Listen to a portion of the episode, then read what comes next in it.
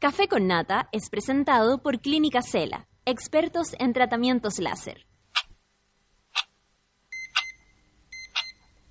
Cuando despiertas en otra sintonía, ves las cosas que otros no ven. Si a veces sientes que estás viviendo en Mordor, o como diría mi abuelita, te sientes como chancho en misa, este es tu lugar.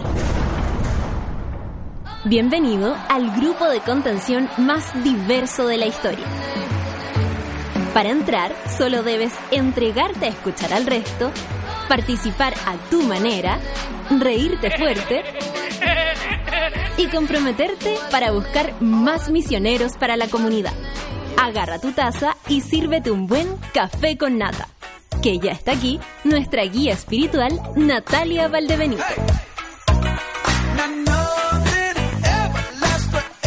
Buenos días, monada. ¿Cómo se encuentran? Yo no tengo ni idea cómo estoy hablando, pero parece que tengo un poquito de voz. Está todo bien. 9 con 5. ¿Cómo, le, cómo, cómo, van hoy día? Hoy día a mí me costó, pero un montón. Bueno, haber trabajado jueves, viernes y sábado de noche y además de día. Es un poco duro, pero estamos aquí resistiendo, igual que ustedes. Me imagino que muchos, por ejemplo, las que son mamás, los que son papás, eh, no tienen descanso finalmente están ahí en la, en la bicicleta, no para, no para, no para, no para. Y nada, pues quién es una al lado de eso. Buen día, monada, dice el medalla. ¿Cuándo es el próximo feriado largo? ¿Cuándo es? Revisemos eso, a ver. Voy a, voy a revisar, qué buena pregunta. El primero de mayo. A ver, voy a ver cómo, cómo nos cae el primero de mayo. Voy a buscar inmediatamente. Cae día martes. Perfecto, entonces el lunes 30 ya. O sea, ahí hay un fin de semana largo, pero está peligrando el sándwich. La verdad está peligrando bastante el sándwich. Porque mm, si ustedes lo piensan bien, ese lunes no se lo van a dar a todos. No sé cómo estará la cosa por acá. eh, pero más allá de cualquier cosa, quedan dos semanas. Claro, dos semanas y vamos a estar en ese, en ese 30. Porque hoy día es lunes 16 de abril. Buenos días, es lunes, dice el Rorro y da lo mismo. Empecemos bailando esta semana, qué lindo, que tengas buen ánimo, Rorro. Nos ayudas a todos. ¿Qué dice acá la Jerez Roxana? Yo me acuerdo de lo bien que lo pasé el sábado y me río sola, afa, sin miedo. Muchas gracias. Qué buen comienzo de lunes para todos. Que hayas amanecido mejor. Sí, hoy el viernes me tocó actuar eh, con fiebre la primera parte, nunca la había vivido. Yo la verdad no soy muy fiebrúa como para reconocer tan bien la fiebre en una. Hay gente que se refiere un poquito y pum, fiebre, ya, yo no, po. Eh, Yo tengo que llegar un poco más lejos para, para sentirme tan mal. Y, eh, y aparte que no soy de esa persona que se deja caer tampoco, como, ay, me siento un poquito mal a la cama. No, imposible. Eh, me resisto, me resisto, me resisto, me resisto. Y el, el viernes tenía que puro resistirme nomás porque tenía función, pero nada hacía presagiar que como que en la tarde empecé a sentir, no sé si a ustedes les ha pasado, lo comparto para que ustedes también me cuenten, que, que empecé a, a sentir como demasiado cansancio, era como, oh, esto se está haciendo difícil, voy a descansar un poquito, ya, ok, y después empecé así como, como mal, mal, mal, mal, y ya había que irse al teatro, y ya había que ensayar, y ya había que hacer todo lo que había que hacer, y, como que pasaba el rato y era como peor la sensación, me subía el calor, tenía las manos frías, pero tampoco sentía como esa sensación de ser cabra chica y la fiebre. Porque eh, yo creo que por eso también uno a veces no se da cuenta de las cosas que tiene. Porque el cuerpo va modificándose de acuerdo a la edad, a la circunstancia, al tener que trabajar. Yo creo que no dejé que la, la fiebre se me desatara con escándalo porque había algo en mi cuerpo que la contenía. Pero nunca había entrado al escenario así y fue súper raro, fue súper raro porque era como oh, arriba como de un de, de un balón, pero no no de esos balones que, estimulan a que uno lo siga pasando bien, no, era muy raro. Pero el escenario, el público, eh, hizo que por supuesto ya nos concentráramos en lo que había que hacer y salió igual una bonita función. El viernes grabamos la función como a seis cámaras. Imagínense, sale mi fiebre, va a salir mi fiebre. Qué lindo momento. Y, y nada, pues una grabación para nosotros, para tener este recuerdo, porque el paso por las funciones aquí en Santiago y en especial por el Teatro Oriente fue un placer Yo agradezco a todos los que fueron, a los que se quedaron con ganas, por supuesto que vamos a volver. Eh, en algún momento de ahora partimos con gira y, serán varios meses los que no haremos funciones por acá. Pero eh, Da igual, ¿no? Ya, ya volveremos. Oye, y muchas gracias a todos los que fueron. ¿Qué me dice la tita? ¿Lista para escucharlo? Saludos al puntero del fútbol chileno, Universidad Católica, aunque les duela, sorry. Oye, la solcita hoy día no ha dormido nada. ¿Ha dormido? ¿Dormís en los buses? Sí, un poquito, porque viene de frutillar y nos va a contar lo que pasó por allá también. También Cami Garrido, querida. Oye, les cuento, el sábado conocí a la orfelina. No, fue un encuentro muy bonito. Yo no, no, creo que había leído que venía, pero eh, bueno, ustedes sabrán, la cabeza se, se revuelve. Y eh, estaba con la Cami, nuestra querida Cami Garrido, Cami Garrido, Cami Garrido, y parte de nuestro público, como ustedes también, y aparece la Orfe. ¡Orfe! Me tiré encima de la Orfe. La verdad tengo que decirlo, me tiré encima de la Orfe. No, no, no, no escatimé en, en entusiasmo y ella me decía, ya, ya. Fue muy bonito conocernos, Orfelina, y me decía, por fin te conocí, por fin nos conocimos, esto es mutuo. Caro Orellana dice, ya es lunes, hora de sueño. Oye, sí, pero ya llega el café con nata, dice asunto arreglado, gracias, Caro, por tener fe. Apareció la bonita, ah, muchas gracias, Alejandra. Buen día. Buen día, pues la Lora dice buen día querida Nata y monos, lista y dispuesta con mis audífonos para oírlos. También le manda saludos a nuestro querido DJ Escobar. El Nico dice que llegar a las 8 al trabajo y tener que esperar hasta las 9 lo desespera. Es una desesperación para él. Nico, ya estamos por acá. Y la orfelina, por supuesto, una de las primeras en tuitearnos como todas las mañanas. Eh, acá está la Brava, dice, excelente inicio de semana con el feriado del primero de mayo como meta. Muy bien. Entraste ardiendo, dice la orfelina. Entré ardiendo. Claro que sí. Carolina dice, feliz escuchándote. Pega, revisa ah, revisando pruebas en la sala de profesores, dice la Carolina. Mira, el costillar dice, hoy tuvimos que sacar a los niños con orden de desalojo de la cama y un negociador de rehenes. Oye, sí, sí está difícil. De verdad que está difícil. Pato Aravena dice, buen día bonitos. Hoy con el café más dulce y la marraqueta más crujiente. Me imagino que tiene que ver con el fútbol. La Teresa Ruminot dice, buen día a todos. Que tengan buena semana. Saludos a Conce. Saludos, pues. La Luisa Correa dice, buen día, monita. Acá comenzando la semana revisando los portales de pega. Puta que es difícil. Dale, Luisa. Dale nomás, si siempre es difícil encontrar pega. Porque imagínate, una cosa es encontrarle y la otra es que te guste. O sea, hay dos cosas que juntar ahí que lo hacen algo complicado. Pero si usted se concentra en lo que quiere, visualiza, Luisa, visualiza de dónde te ves. Visualiza. ¿Cachai o no? Visualiza. Para que veas lo que quieres para ti y luego eso eh, lo atraigas con todo tu poder. La Pati Ortega, mi querida Barbarita, dice buen día, ánimo para todos esta semana, ese sueño, claro que sí. Eh, la orfelina dice que allá en su colegio pidieron, el feriado, pero no ha llegado el oficio. Así me lo dice con esas palabras. Eh, el Bravo Cristian, ay, la Javiera Kurt, que más rato nos vemos. El lunes 21 de mayo también es feriado. Hola, monita mayor, por acá muerto de sueño, el fin de paso rápido, que esto más rápido que estornudo de gato, dice, ánimo para todos esta semana. La Bárbara dice, tengo más sueño que ganas de vivir. La Claudia Amigo dice, hola, I love Monday con café con nata. Qué bueno, como tú estás ahí en la, en la terapia de rehabilitación. Estás más cómoda o no, o ya saliste de eso. Claudia, cuéntanos. El Ricardo Valesán dice, mande su kituki y vuelvo al trabajo después de tres semanas de licencia por estrés. Ojalá no sea lo terrible que te hizo salir de ahí, porque el estrés, volviste al estrés, bueno, hay que, hay que, uno, de pronto uno tiene que, mm, que revisar que revisar y no volver a hacer las cosas tal cual las hizo antes. Eh, hay que revisar. Ya, son las 9 con 12. Vamos a escuchar un poquito de música, ¿les parece? Hasta la MX, Hannah Wingard, Wintour, es lo que viene. Café con nata, aquí, en una radio muy movida. Café con nata, en su vela.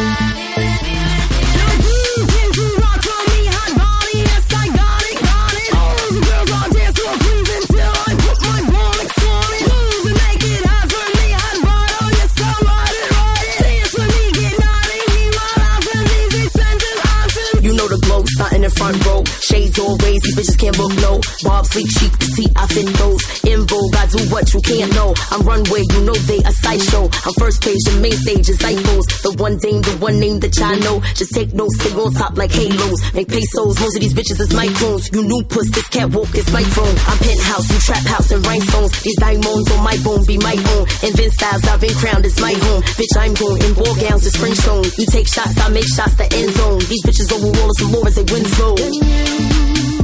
Show me now I believe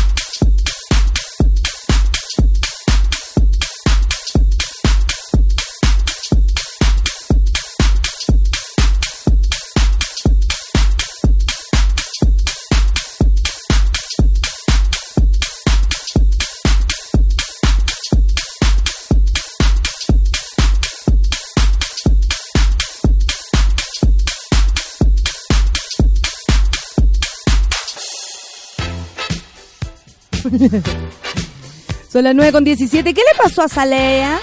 ¿Por qué nos dicen, el, el Lucho me pregunta, oye, ¿y por qué nos, pre- nos dicen esto de, ¿quién lo dijo Luchito por acá? Lo El Jano aquí. ¿ah? El caballero con lencería. Dice, cuático escuchar a Saleya Van después de lo que le pasó y no sé lo que le pasó.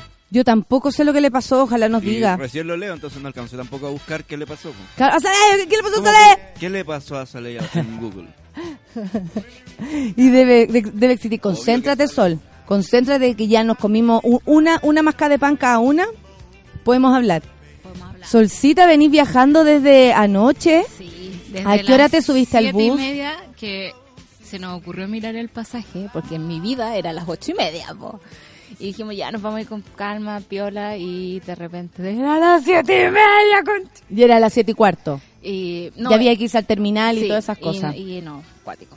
Azalea Banks. ¿Qué Oye, oye, Sol, y fuiste al teatro de mm, Frutillar. Fui al Teatro del Lago en Frutillar, que es una maravilla. ¿Qué había esta- este fin de semana ahí? Este fin de semana estaba la Camerata Salzburgo, que es un grupo de música. Eso, eso, cuéntanos, por favor, porque tú lo dices como si, uy, fuera como... Esta semana tocaba la. Tommy Rey. Sí, Ah, obvio, la conozco. sí, sí. Es como algo así. Es básicamente lo mismo. eh, toda, toda orquesta, toda camerata es una banda de covers, lo cual me gusta. Camerata. Camerata. Que todos los nombres, como filarmónica, sinfónica, camerata, tienen que ver con eh, el número de músicos y lo que a través de la historia se ha entendido como música de cámara. En esto, la camerata, ¿por qué es tan especial? Porque son un grupo de cabros jóvenes, igual hay viejos y todo lo que queráis, eh, pero que toman como la, formación de la época de Mozart. Cómo sonaba una, camerata en la época de Mozart y ocupa como todo el trasfondo tradicional y toca la música más acelerada que yo he escuchado en mi vida. Es como, ¿qué metrónomo usa esta gente? ¡Ah! Entonces el, el Schubert sonaba así como... Y era como inhumano, ¿cómo lo tocan? Así es, es Ah, maravilloso. Perfecto. Sí, Son como son como eh, como de alto rendimiento. Heavy, heavy. Esa gente entrena para tocar, yo creo, el repertorio que tocó. Sí, Eh, es muy entretenido. Eh, yo fui al ensayo que hicieron. yo ¿Por qué fui a Frutillar? Ya. porque era más barato que escucharlo acá en Santiago, pues, obviamente. Tocaron acá en el Oh, Corpartes. ¿En serio? Y la entrada costaba como 130 mil pesos. Y Es eso te salió ubicación. viajar, estar, eh, pasarlo bien, mirar un paisaje, to- todo, esto- todo eso te salió lo que te salía aquí una entrada. Ir a un, a un teatro que está sobre el lago, que parece que estuviera ahí navegando. Cuando las olas están altas, el, el- el agua choca en, la- en las paredes del teatro y los niños se mojan y me encanta. Yo quería ser ese niño. Eh, y, y la entrada más cara ya costaba 35 mil pesos. ¿cachai? Lo cual para ese teatro de verdad vale la pena porque es gigante. Claro. Es meterse al Titanic de la música clásica. No, ya, eh, eh, mira qué lindo el Titanic de la música clásica. Mira, ¿sabes que tengo acá la noticia, po? ¿Qué De le pasó a Azalea Azalea? Banks. El fin de semana estuvo lleno de malas noticias y una de ellas también tiene que ver con el mundo del rap. La artista Azalea Banks contó a través de su Instagram Story que fue violada en una noche y se encontraba bastante conmocionada por lo ocurrido. La noticia chocó a todos sus seguidores y a la gente que la apoya artísticamente y por supuesto a otros fandoms que le enviaron palabras a modo de hacerla sentir ayudada y durante, eh, durante la desgraciada situación. Publicó varios videos que fueron borrados minutos después, llorando diciendo que no sabía cómo continuaría después de lo que le había sucedido. A su vez, también dijo que en ese momento le gustaría haber desaparecido. En las redes sociales, los fanáticos ya están dando todo el apoyo al artista con mensajes como el Nosotros no sabíamos, eh, con el hashtag Pray for Azalea Banks, que eh, desafortunadamente tendrá que lidiar una vez más con las consecuencias de, una- de un acto totalmente inaceptable, dice acá. Lo más heavy encuentro yo, Sol, es que además las personas y las mujeres nos estemos atreviendo a hacer esto eh, inmediatamente Sí, público. sí. Y ya no hay escapatoria y como digo siempre, todos van a caer. Eso es lo que yo siento, sí.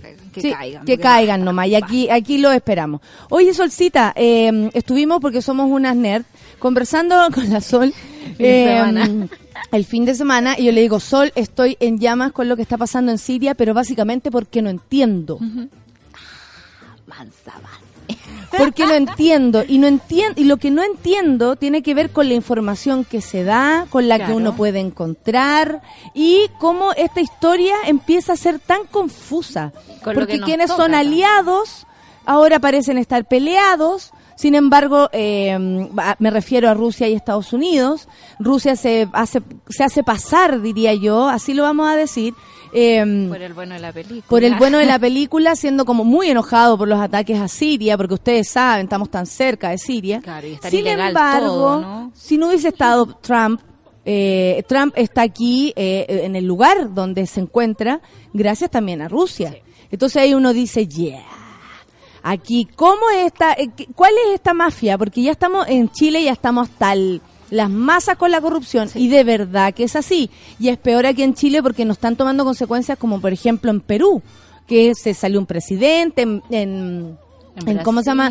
En Brasil al menos eh, la gente está pagando, por allí, por acá, Claro. están pagando, están pasando cosas. Acá nada. ¿Cachai? O sea, nosotros no podemos sentirnos como que hoy somos los reyes de la fiesta. No, absolutamente, somos los más asquerosos. Eso es lo que nos están dejando vivir, que es distinto. En Siria la gente no la están dejando vivir. Eso es lo loco. Uno empieza con las cifras humanitarias siempre. Es como que lo primero que te llama la atención es la mamá con, con el hijito arrancando de la guerra, eh, la gente muriendo, los ataques de gas, como la imagen fuerte que te, que te ponen en, en la pantalla. Y siendo bien crudo en realidad, te podría decir que ese es el equivalente como a, a nuestro noticiero a ver los portonazos. ¿Cachai? Es algo que no se puede negar, que existe, pero no es lo único que está pasando. Entonces nos tratan de vender la pomada, y lo vamos a decir así claramente, nos tratan de vender la pomada, porque esto es una orquestación mundial para hacer plata.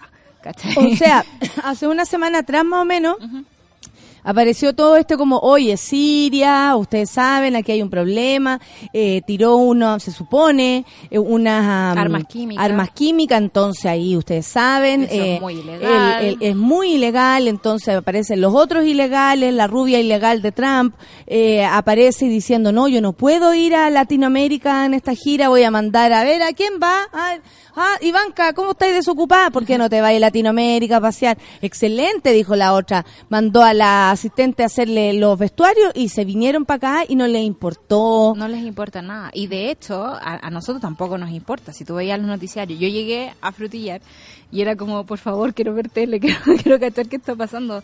Y ningún canal de noticias estaba como transmitiendo especiales o nada, ¿cachai? Como que a lo más te tiran la noticia de la- de lo- del ataque aéreo y de los misiles y de, de- de cómo llegaba a ciertas fábricas de armas, porque supuestamente este ataque fue a eso.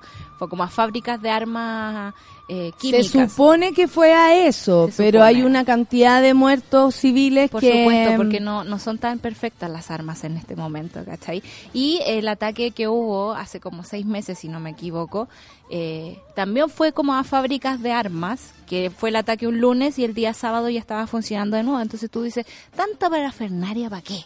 ¿Qué, qué, qué es lo que está pasando? ¿Qué es lo que, eh, qué- qué está ocurriendo? Y en el fondo hay que entender que eh, está replicándose un poco como la Guerra Fría dentro del territorio de, de Siria y estamos como en una pequeña mini guerra mundial, porque en el fondo imagínate, yo trataba de caricatu- caricaturizar esto para poder entenderlo de forma más, sí. más gráfica. Es un montón de cabros chicos en kinder eh, que están enojados los unos con los otros y eh, algo- hay como bandos, hay dos bandos. Entonces está el bando de Siria, que Siria viene de una dictadura de 20 años de Bashar al-Assad, pero viene anteriormente con su papá, que era un militar. Eh, Bashar al-Assad tiene formación médica, no es militar, pero siguió peor que su papá. Por lo tanto, eh, la gente empezó a levantarse, ¿cachai? Dijo, esto no es posible, no, no quiero que esto pase. Bueno, Siria tiene tiene como primero la para que para contextualizar la ubicación que En tiene es súper Es estratégica. lo estratégico. Es como la puerta de entrada al occidente al, al oriente. de oriente a occidente y de, y de occidente a oriente. Tiene una pasada para el Mediterráneo. O Claro. sea, es como un país europeo eh, de oriente. Claro. Es una cosa así, Una como, cosa así. como que queda demasiado bien ubicado. Además, todo lo que las riquezas como naturales que tienen son eh, eh, del Estado. Claro. Eh, eh, estuve leyendo Sol.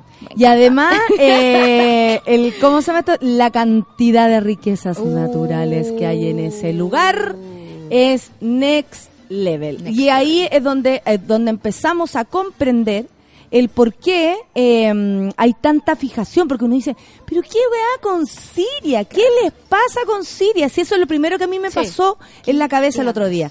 ¿Qué diablos pasa con Siria? ¿Qué significa Siria en el mundo para que estas personas ahora sean aliados? Reino Unido, Francia, eh, Estados Unidos y Rusia parece como, oye, amigo, me enojé. Tú no le puedes pegar a mi amigo que está más cerca mío y que me conviene ser más amigo de él que tuyo. O sea, no les basta con robarle todos los recursos a Siria a cambio de otras cosas, sino que la posición estratégica es lo que se está peleando. ¿Por qué?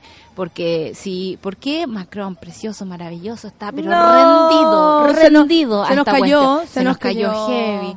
Eh, porque necesitan que el gas vaya a Europa, necesitan mover petróleo, necesitan recursos naturales que podrán ser países muy limpios y todo lo que queráis, pero necesitan toda esa materia prima para poder subsistir y para poder tener esta imagen de buen país que tiene toda Europa. Sol, pero también aquí está como metido Palestina. Están todos metidos.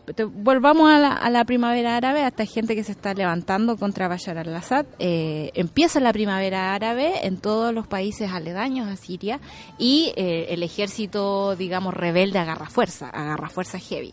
¿Qué pasa? Eh, Rusia hace un acuerdo con Bashar al-Assad, le dice, yo te voy a prestar todo lo que tú quieras para vencer a esta gente y a cambio tú me haces contratos eh, en términos de militares. Entonces hoy día estuve leyendo que me creo que anualmente Rusia gasta 2 billones de dólares en contratos como de gente que va a hacer eh, pega de guerra, como ir a alimentar a los soldados, mover a los soldados, ¿cachai?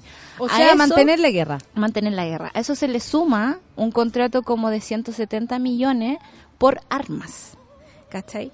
Y si bien Rusia le presta ropa en ataques aéreos y cosas así, como, ay, vamos a bombardear esto, vamos a bombardear esto otro, eh, le conviene que Bashar al-Assad se mantenga eh, como dictador de este país. Por otra parte, Rusia no pierde tiempo y te instala a Donald Trump en Estados Unidos, cosa que si hay un ataque químico eh, orquestado no, mentira o no, el otro va a saltar y va a decir, oye, vamos a bombardear todo, y eso desestabiliza toda la economía europea, porque son todos aliados, y por lo tanto, eh, China y Rusia van a quedar mejor parados para hacer negocio. Y van a quedar en control de esta especie de puerto. O sea, en el fondo son puras económico. matrañas para eh, obtener mejores dividendos económicos. Claro, eso es a grandes rasgos. A nivel micro, abajo, tienes tú a 5 millones de personas saliendo de su país, eso significa tres cuartos del país. Es como tres cuartos de Chile que se vayan por culpa de la guerra. Eh, tenemos a, a la cantidad de muertos diarios que, que es una cuestión, una cifra ya como cercana a un holocausto, ¿cachai? Llega, llega, llega. Con tranquilidad. Relájate, llega. Nosotros estamos hablando de Siria. Relájate. Entonces, en estos grupos, eh, como está el desorden, entró ISIS, entró el LA, que es otro grupo. Están los sunitas y los chiitas peleando así como, ¿por quién es el musulmán más bacán? ¿Cachai? Entonces tenéis toda esta chimuchina abajo y por lo tanto depende del bloque grande que gane. Es como, ponte tú, si gana Rusia, tenemos asegurado Al Qaeda, tenemos asegurado el Estado Islámico, tenemos asegurado todo el terrorismo para Occidente.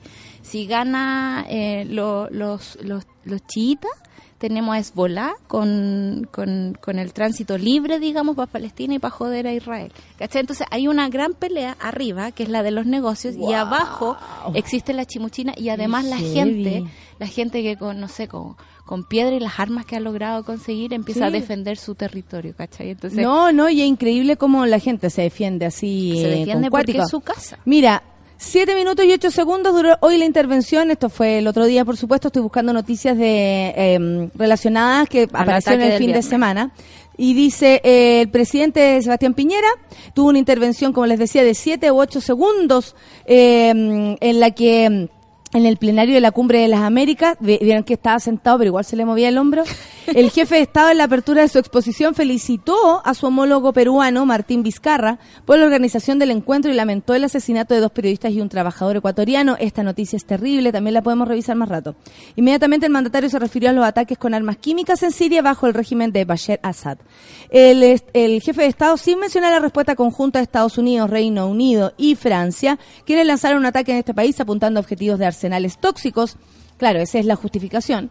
Aseguró que condena con toda la fuerza y claridad el intento de utilizar y almacenar y producir armas químicas, que constituye sin duda un atentado contra los derechos humanos y la humanidad, y muy especialmente como cuando ocurrió en Siria, que se utiliza para asesinar a su propio pueblo. Con esto Piñera está diciendo yo estoy de parte de eh, Estados Unidos, Reino Unido, Francia, es decir, a favor de ese ataque que el viernes en la noche, cuando nosotros entramos al... al como yo entré con fiebre, Claro. yo empecé a, a pelar el cable de vivamos el momento presente, el momento presente, que era lo que yo me decía a mí misma.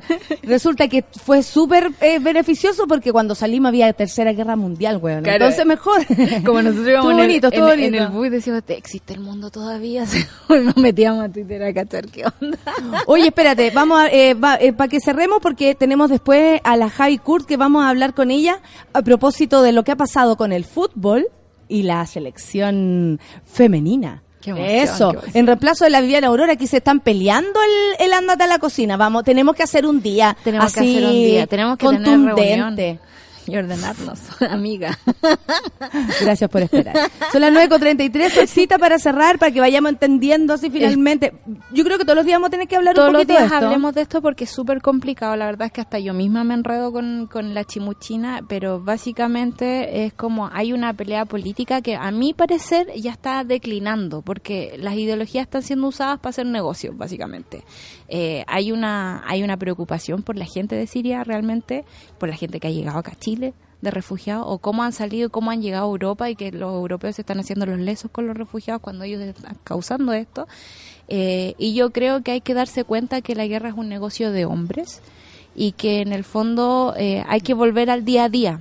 ¿Cachai? Y aquí tratarse bien, aquí tratar de resolver las cosas. Ese tipo de actitudes hacen que después eh, no quede la escoba en el mundo. Busquen además información eh, alternativa. De otras porque fuentes. incluso el diario El País, Uf, o sea, era así como... eh, casi que en cinco minutos te explicamos por qué se justifica que estén matando sirios. Sí. Era casi que esa es la, la cuestión. Yo les voy a contar en los detalles que había, en- los encontré. En Siria no existe banco central. La, en Siria es, ha prohibido eh, los alimentos transgénicos y el cultivo e importación de, los, de, de ellos mismos. Siria es el único país árabe que no tiene deudas con el Fondo Monetario Internacional, ni con el Banco Mundial, ni con nadie más. ¿Cómo O sea, ven? no lo ¿Cómo la pueden presionar desde No. ese modo. La familia Al-Sad pertenece a la tolerante orientación alawí del Islam. Las mujeres sirias tienen los mismos derechos que los hombres al estudio, salud y educación. En Siria las mujeres no tienen la obligación de llevar la burka. Eh, que es esta, esta, lo que les cubre la cara a las musulmanas en general. Siria es el único país árabe con una constitución laica y que no tolera los movimientos extremistas islamistas. Alrededor del 10% de la población siria pertenece a algunas de las muchas ramas cristianas presentes desde siempre en la vida política y social. O sea, hay una tolerancia religiosa mucho mayor que, todos los de la zona. Sí. En otros países árabes la población cristiana no llega al 1% debido al hostigamiento sufrido, claro, que Claro. van a ser cristianos. Siria es el único país del Mediterráneo, atentos, que sigue siendo propietario de su empresa petrolera y que no lo ha querido privatizar. O sea, también aquí hay presiones para qué? Para robarle el, el- el recurso petróleo. y el recurso que, que ellos tienen para sobrevivir. Es como nosotros robarnos el agua. Claro. Amigos. Upsi, breaking news, ya la robaron. Siria tiene una apertura hacia la sociedad y cultura occidental como ningún otro país árabe. Y para terminar, a lo largo de la historia, cinco papas fueron de origen sirio. La tolerancia religiosa es la única en la zona. Hay varias eh, características más, pero a mí me parece importante que para, que para entender por qué esa zona es tan atractiva, tiene que ver con eso, con su independencia, con su independencia económica y con la apertura eh, religiosa. ¿Y dónde están parados? Y en el fondo... Como les decíamos, la puerta así como la puerta para entrar, para entrar o salir, pero eh, súper estratégicamente. ¿Y cómo han arruinado todo eso? Porque la gente no está viviendo eso ahora, la gente está arrancando. Exactamente. Son las 9.36, vamos a escuchar música y luego nos vamos a meter a la cocina. ¿Qué me decís tú? Hermoso. Pedro Piedra con la balada de Jorge González. Café con nata en súbela. Hace tiempo no camino por las calles de mi barrio. La avenida está cambiada y todo está tan diferente. Mi lugar es cualquier parte, mi lugar es donde ponga los pies. Solo tengo una mochila, pasaporte y un cuaderno. Todo lo que me ha amarrado en el pasado ya se muerto. Si te digo que he sentido que he vivido unas tres vidas, es verdad. Perú no está tan lejos, hijo mío. Detrás de los desiertos a tus pies.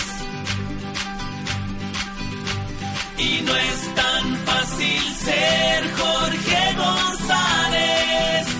Una estrella en el oscuro cielo austral. La que viaja a mayor velocidad la que brilla más que todas las demás.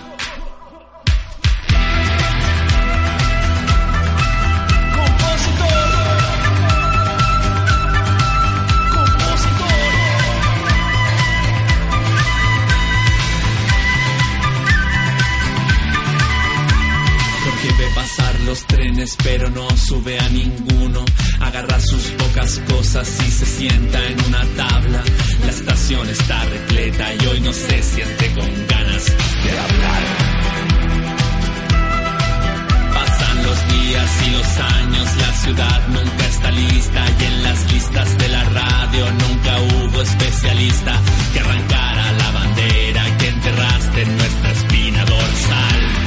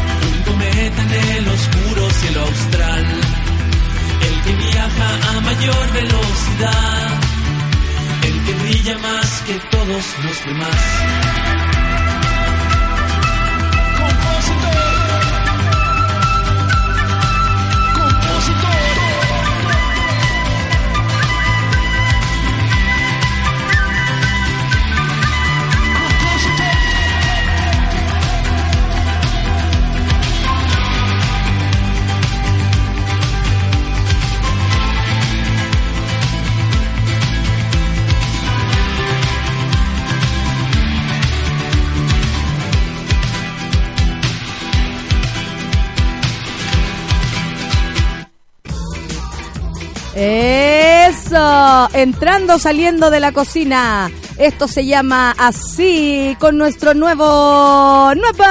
¡Nuevo! Estoy tratando, la toma, la deja. Javiera Kurt, ¿cómo estás para comentar hoy día? La Javi yo la conozco hace muchos años, por varias razones, ¿cierto? Eh, positivas, por supuesto. Y Javi, eh, bueno, tú dijiste, yo quiero comentar, yo quiero contarles lo que también está pasando con esta bonita situación en la Copa América que estamos viviendo con la selección chilena de fútbol femenina. ¿Cómo estás? Bien, hola a todos. ¿Cómo fue subir ahí? Eh, tenía ganas, debo confesar que más de alguna vez había escuchado hablar de la escalera. ¿No creías que Me era tan de terrible? deportista y dije, quiero quiero probar el desafío de subir la escalera. Llegué cansada, agotada. ¿Viste? Si arriba uno llega así. ah. Oye, Javi, eh, bueno, me, eh, ¿te manejáis con todo esto? ¿Tú conocías la selección chilena de antes? Sí, yo he jugado, creo que hay dos o tres jugadoras con las que no me he encontrado en cancha, que son, claro, las que tienen menos de 22. Claro, porque yo hace joven. dos años ya no estoy jugando en Santiago tampoco, entonces no me las he topado. ¿Jugabas tú. Javi, en así amateur o te metiste Yo a selecciones? jugué, bueno, siempre he jugado amateur, así como la niñita que jugaba en el colegio en el recreo, pero jugué por Provincial Osorno, junto a Viviana Aurora, a quien no le quiero quitar el puesto, ya que siga hablando de los hombres. No tengo ni un problema. Ah, mira, la Javi comenta la selección chilena femenina y la, la Viviana Aurora te- nos comenta todo lo que pasa con el campeonato nacional o internet. ¡Uy, qué buena idea! Me, me encantó, me encantó. Estoy feliz, en llamas. Ayer ayer eh, perdió la U en, en, un, en un partido, eh, igual comentemos, porque yo tuve que ir un poco. No, Tú sabes que el gallo se fue al, al estadio y a mí me preocupa si hay algún desmán. Yo estoy muy atenta. Y ayer era un día para que hubieran desmanes, la Sí. cantidad de chunchos que había y lo enojado que tienen que haber salido de ese estadio. Pero yo creo que salieron enojados por la actitud de los jugadores. Porque perder, ok, todos po- podemos perder. Lata, perder un clásico, por supuesto, debe ser lo peor para estos jóvenes. Pero que se terminara peleando Pinilla con. eh, y aparte, qué hombres más grandes, oye, Jan Bosellur, ¿qué onda ese. Qué, qué buen cuerpo, ¿ah? es que no le había puesto atención. Convengamos que, que tiene buena línea sanguínea, pues hijo de haitiano y mapuche, no Pero tenía por, por dónde no tener una cuerpa. una- eh, la cuerpa, absolutamente. Se agarraron entre ellos. ¿Qué pasó, Javi? ¿Tú me puedes explicar? Sí, mira, yo soy cruzada, así que yo estoy muy feliz con el resultado. Y tú de lejos punteros. viendo esto, jajajaja. Por supuesto, era muy fácil ser de católica ayer, no antes de ayer, porque la católica juega muy mal, pero ayer era muy fácil ser de la católica. Y, y sí, bueno, se sacaron. Tú, los hombres a veces les pasa eso, a las mujeres también, en la cancha. eh, las Sí, pasiones cuerpo se cuerpo alteran. es- Ahora, loco pelear igual. con alguien de tu mismo equipo, yo lo he visto más de alguna vez en un entrenamiento, pero en la cancha y sobre todo fútbol masculino, que es televisado y todo, estaba Sobre muy todo sacado en un clásico, donde este, están todos mirando, donde eso le hace bien al equipo contrario. Además que la U el primer tiempo parecía que lo iba a ganar 3 o 4-0, si de verdad Colo Colo no tenía por dónde, hasta que bueno, apareció Paredes, que es un goleador. Qué innato. gol que se mandó el ese de El segundo, el, segundo, gol que hace fue un golazo, Johnny Herrera ni se movió, lo que también me causó alegría. Me encanta hablar con alguien que disfrutó de esto como, bueno, y los dos ahí tratando de la weá. ¿En qué situación queda la, la, la lista esta, la, Ah, el ranking? No sé cómo decirle. Queda la Católica puntera con tres puntos más que la U, que estaban empatados en tabla de O posiciones. sea, si ganaba ayer la U, quedaba a la par con la Católica. y tiene mejor diferencia de goles. Y mejor fútbol y no han jugado en contra. Entonces era importante que ganara Colo Colo ayer. Yo por eso era de los que querían que Guedes se fuera, pero después del clásico, porque ha ganado todos sus clásicos en Colo Colo, tenía que ganar el último. Ay, Guede, a mí, a mí como que no les creo nada a los futbolistas. Me voy a ir y el otro no, le pedí mal al profesor Guede que se quedara. Ese fue un show malo y que además eh, le quitó protagonismo al partido de Chile de Colombia con, con Colombia en la Copa América. Listo, cerrando el tema de los gallos que juegan fútbol, ahora queremos saber de las gallas. ¿Qué nos puedes contar por qué eh, la gente está haciendo filas hasta de madrugada para conseguir entradas gratuitas? Ya todos dirán, oye, son gratuitas, pero el entusiasmo no es menor. No, no es menor. De hecho, a mí lo que me pasa cuando yo escuché que eran gratuitas fue pensar, pucha, la NFP no les estuvo fea a las cabras. Las cabras van a llenar el Ah. estadio. A mí, para mí pasa por ahí. Para mí pasa, cobra mil pesos. Cobra 500 pesos para la galería. Pero dales valor a las cabras. Estas cabras han sacado la cresta, llevan 10 años jugando la pelota. Y se merecen todo lo que está pasando. Yo de verdad me he emocionado y se me ha erizado la piel. Ahora que estoy paseándome por Santiago, me subo al metro y escucho a la gente hablando de fútbol femenino. Es muy extraño para una que lo ha vivido Sí. todo el día, pero es muy lindo también. Oye, eh, ¿cómo, ¿puedes levantar? ¿Cómo sentís tú que ha ido eh, la selección mostrándose? ¿Tú las conocías desde antes? ¿Hay, ¿Hay sentido que tienen un crecimiento respecto a lo que habían mostrado? ¿Esto es una sorpresa o se esperaba que ellas tuvieran este rendimiento? Sí, yo las conozco. Yo con la Tiane jugamos en Canallas, un equipo de ligas, cuando la Tiane tenía 12 años. Ella entraba a la cancha muy sentada, gigante como era, y le pedía a las seleccionadas de futsal del equipo contrario, patea, pues le decía, patea. Pero salía de la cancha y no tenía nada de personalidad. De hecho, yo por suerte he trabajado en los medios harto rato, he tratado de explicarle que es importante que ella se comunique con los medios para que se hable de fútbol femenino y ahora Sí. tiene un nuevo representante que es Edgar Merino, que es un crack, tiene a muchas chilenas jugando fuera de Chile, tiene incluso a colombianas y ecuatorianas dentro de las jugadoras que él maneja y le ha enseñado mucho a todas también cómo manejarse para en los medios, que es importante, eh, es una de las patitas que necesita el fútbol femenino, que los medios las apoyen. Ah, perfecto. O sea, también va a depender de cómo ellas vayan ahí interactuando con la prensa, con el público. Al final, claro, la Tiana era muy tímida cuando más chica y, y era la única a la que los medios querían entrevistar. Porque era la única que había pasado por el Chelsea, que había jugado afuera, estuvo un poco en Brasil. ganó Entonces hubo que hacerle ahí un coach para que se atreviera, para que se sintiera segura. Claro, y ahí su, su representante, su manager, eh, fue un crack. Oye, ¿en qué situación estamos ahora? Porque haznos un resumen de lo que ha sido la, la, la, la Copa esta América femenina. Claro, bueno, mira, las chilenas partieron. El primer partido fue un partido malo, salieron tristes porque un empate contra Paraguay no era bueno. A Paraguay había que ganarle para quedarse con este segundo lugar. Sin embargo, el empate con Colombia, que tampoco era tan esperado, porque Colombia sí es una potencia, no solo a nivel sudamericano, sino que mundial. Eh, entonces, el, el empate con Colombia nos dejó muy bien parada. Colombia lleva mucho rato, le da, le da, le presta la ropa así eh, toda Colombia ha a la selección, a, a su, a, a su propia selección. Colombia desde el año pasado tiene una liga profesional eh, a nivel local. De hecho, Carla Guerrero está jugando ahí, la chilena que juega de central. Cáchate. Pero Colombia lleva varios años con una selección femenina muy buena. Ha jugado los últimos dos Juegos Olímpicos, ha clasificado a mundiales, sub-20 adultos, sub-17. Colombia salió cuarta del Mundial sub-20 de Alemania.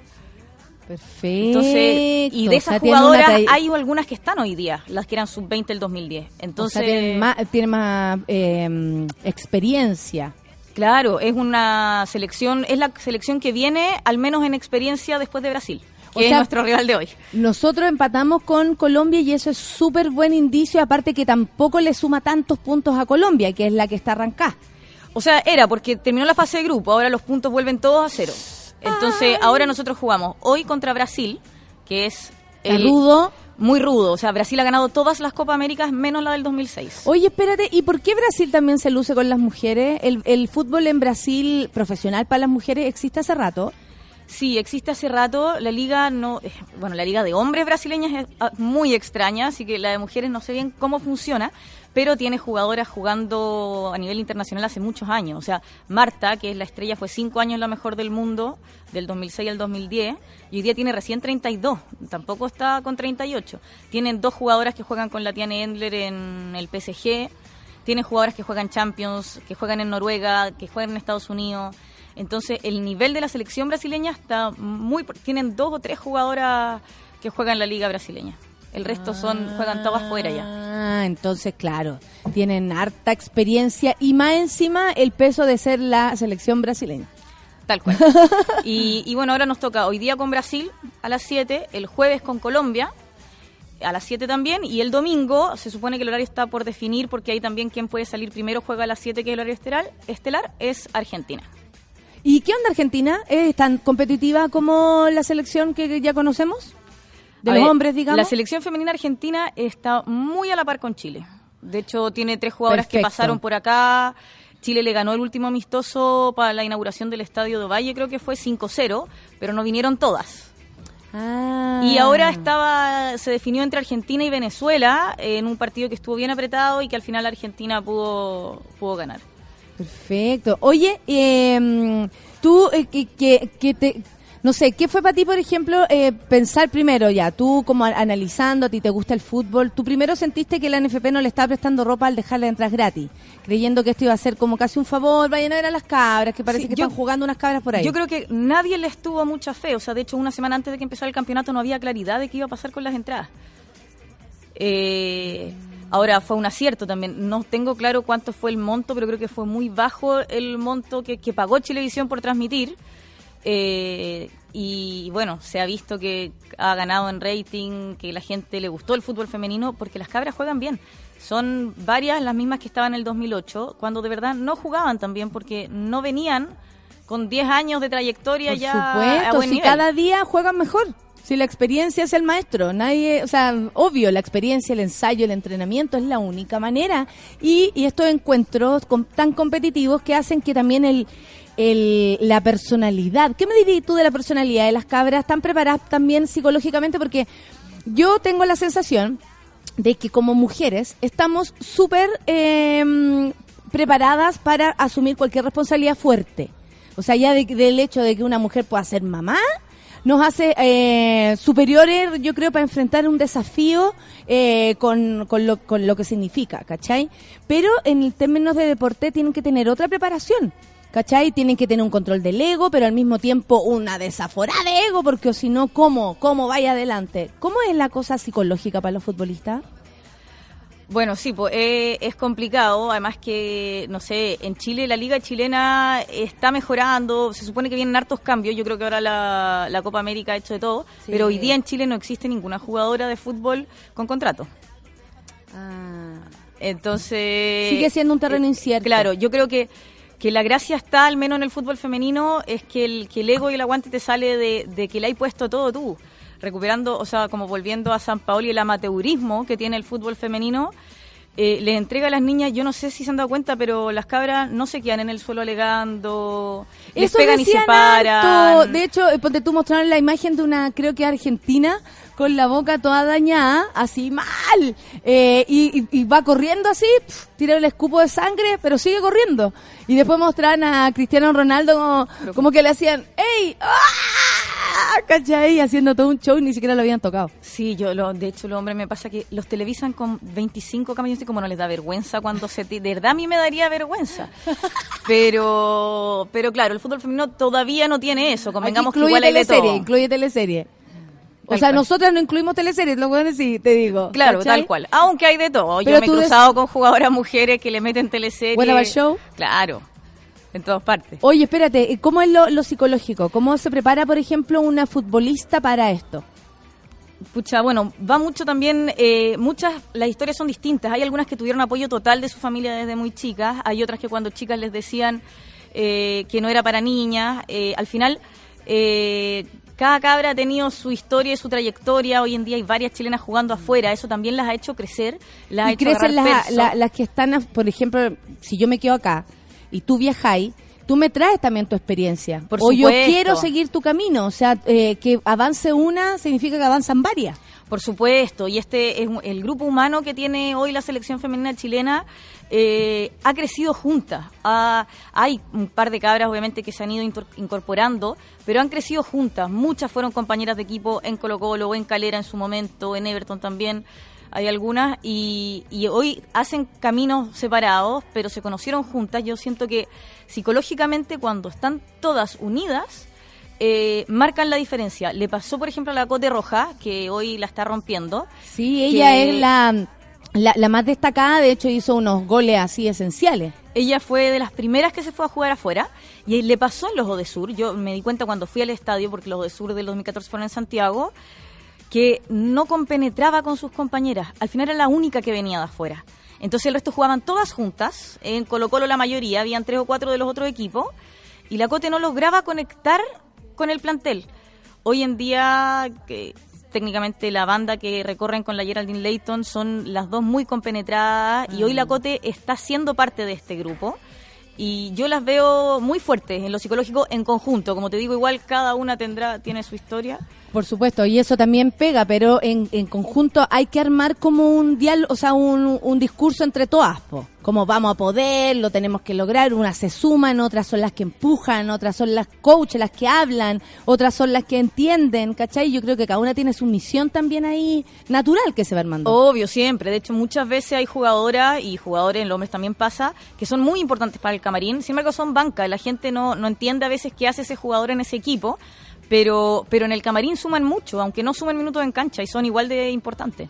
Claro. Oye, mira, eh, qué agrado escucharlas hablar de fútbol, dice la Mariela. Me encantaría que entrevistaran a la arquera. A la tía- podemos, podemos ahí tratar de gestionarlo después antes ya de que cuando, se vaya a París. claro, cuando ya queden desocupaditas y se vaya a París. Ella juega en Francia, la admiro caleta, dice el Rorro.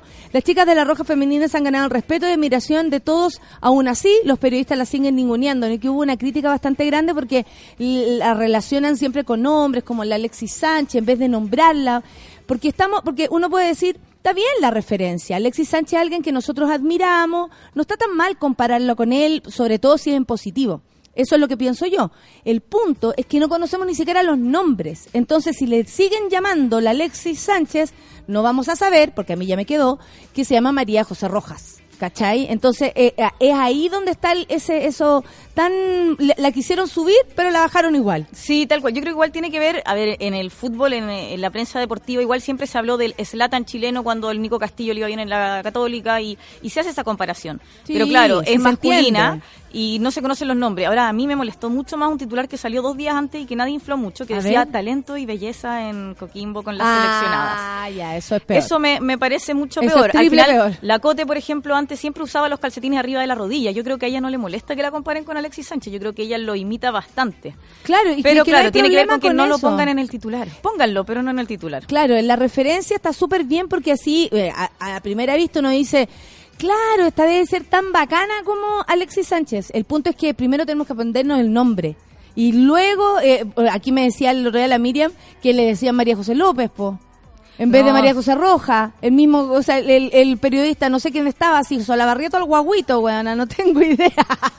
el de intruso. Es que de sí, verdad, que pasa po, es se que mezclan las como- cosas. Como que con la yo- mujer hay menos respeto con eso, ¿no? Sí, bueno, yo como he estado comentando también paralelamente para la radio, no he podido escuchar los partidos de la selección en la tele, así que he quedado un poco Date, ajena date después ese trabajo. de, de hacerlo. Pero sí, tengo entendido que han se han equivocado harto y yo creo que además eh, el boom que tiene esto también tiene mucho que ver con todas las feministas que hemos luchado porque se pesquen las mujeres. Yo creo que Televisión se atrevió también por cómo el feminismo está tomando paso. Entonces, si bien a la Cote no le molesta la comparación con Alexis Sánchez, yo creo que hay No que hacer ruido igual. No es justa, claro. Eh, mira, la Claudia Andrea pregunta y te pregunta a ti, ¿cómo puedo ver el partido del extranjero? ¿Sabes de alguna página en la que la puedo sacar? Porque no le resulta lo de Chilevisión y que uno No. se mete en Chilevisión Sí. fuera de Chile y te dice no se puede mirar. Televisión sí, solo muestra como en territorio nacional. Yo sé que en Facebook de la Conmebol y de la Copa América Femenina se transmiten los partidos. Ahora, yo he visto que transmiten todos menos Chile, pero eso probablemente pasa en territorio chileno porque Chilevisión tiene los derechos. Ah, perfecto. Ahora- mira, mira qué hermoso que nos diga todo. Si no, yo sé que en varias páginas de esta Roja Directo, cosas así, lo están transmitiendo y si no, me puede escuchar a mí en la radio. Eh, ¿En qué radio estáis? En la ADN, transmitiendo, que es la radio oficial del fútbol femenino, estoy de comentarista de las Qué chilenas. entretenido la Javi, bien Javi. Oye, pero qué hermoso lo que dicen, dice la Bel, es lindo saber que somos fuertes y capaces de cualquier cosa que nos propongamos. En el roller derby, aquí también tuvimos a las amigas del roller derby, es igual. Ojalá haya más apoyo para el deporte femenino. Muy buen horario, dice la Jerez Roxana, para ver el partido justo a la oncecita. ¿Qué pues. tal? Y me escribe de, de Cataluña, nada, que me escribe ahí que una persona que vio mi stand-up desde por allá y me lo escribe. Nada que ver con el tema, pero yo fui al concierto y me emocioné. ¿Esto cuál es? Eh, ¿A qué concierto?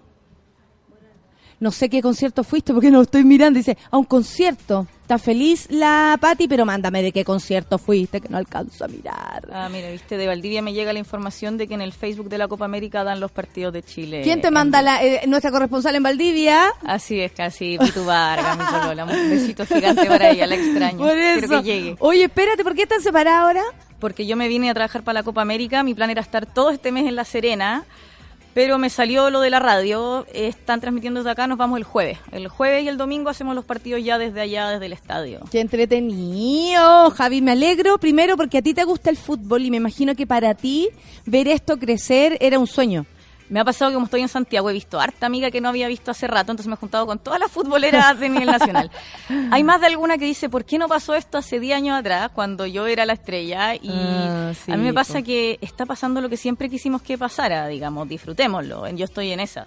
Por supuesto, y colaborando para que se amplificar el mensaje, saber más de las cabras. ¿En qué, en qué páginas te podemos leer? O bueno, está ahí el ADN comentando en el minuto. Los horarios de los partidos de Chile. Ya, ¿a, a qué hora jugamos hoy día? A las 7. A las Igual 7 que de la jueves. tarde. Con Brasil. Con Brasil.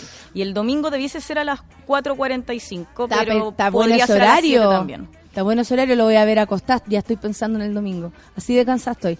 Oye, son las 10 de la mañana. Gracias, gracias Javi por haber venido, por haber ofrecido tus servicios de explicarnos tantas cosas, de sobre todo eh, valorar esto. Porque que tú estés acá nos hace a todos también como valorar lo que está pasando. Porque eh, es, feminismo, es feminismo, es lo que queremos. Es igualdad de condiciones, de posibilidades, de juego, de crecer, de pasarlo bien también. Sí, es que Chile se la ha jugado mucho. Por ejemplo, en Chile hubo, en la Comisión de Fútbol Femenino que existía en la FIFA, la única sudamericana era una mujer, Alexandra Denao. Esa comisión ya no existe.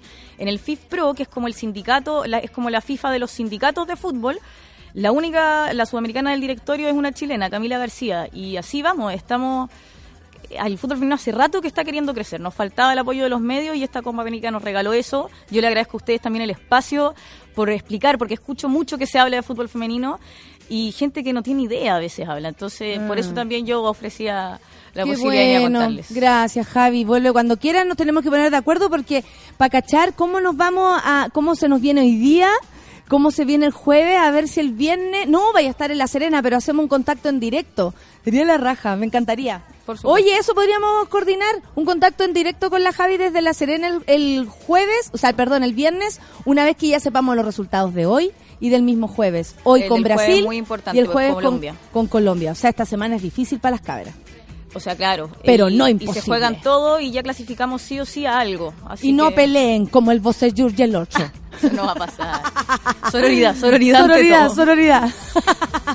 10 con 1, vamos a escuchar a la Camila Cabello y Habana. Esto va para las cabras, para que se muevan ahí, bailando. Las queremos, queremos que ganen, queremos que crezcan cada día más. Gracias, Javi. Bajo con la tensura.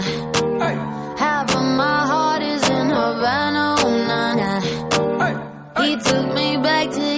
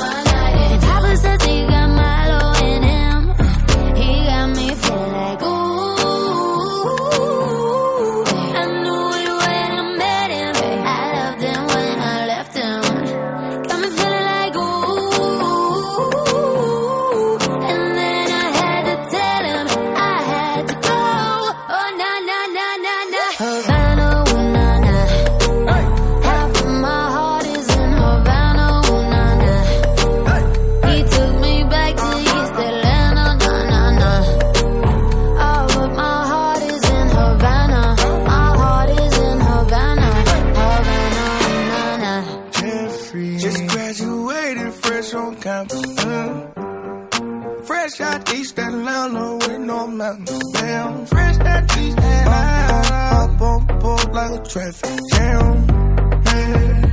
I was quick to pay that girl like Uncle Sam. You go, hey, take it on me. Hey, shout the craving on me, get the eating on me, on me. She waited on me, what? Shout the caking on me, got the bacon on me. This is history and I'm making on me, on me. Point blank, close range, that feed. If it goes a million, that's me. me. I was getting moolah, baby. Havana,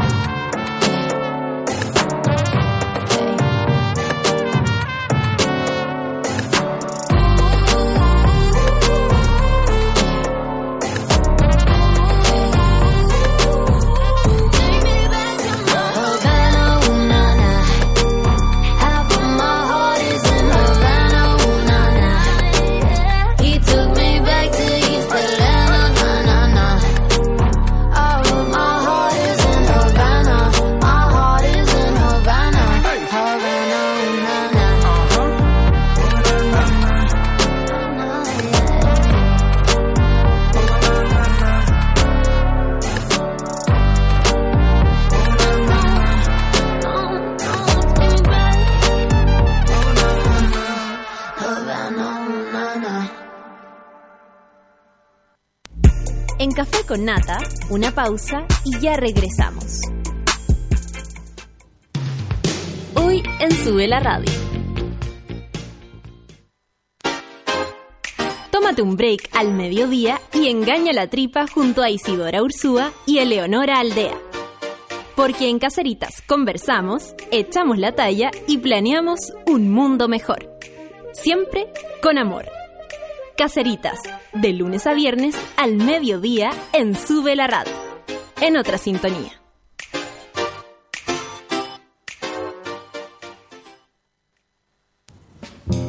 ¿A quién le importa que sea lunes? Cuando el reloj marca las 3 de la tarde, ya sabemos que Curro y Bárbara Guerrero le dan play a El Soundtrack de la Vida.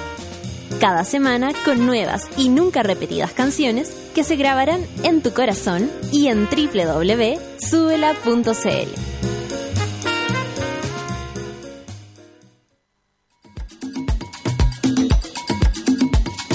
Hoy, a las 4 y media de la tarde, Fabricio Copano te ayuda a lidiar con ciertas emociones y administrar las paradojas de la vida. Escucha FOMO, Fear of Missing Out, solo por Sube la Radio.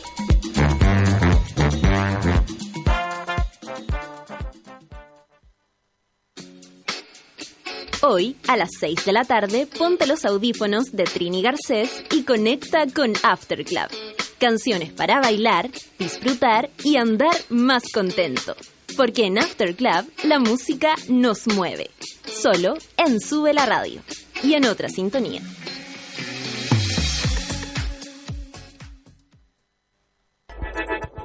Llegó la hora en Sube la Radio.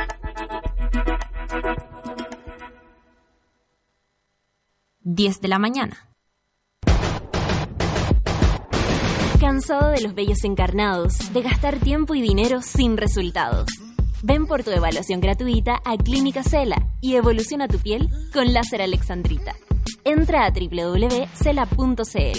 Clínica Cela, 12 años de experiencia en tratamientos láser.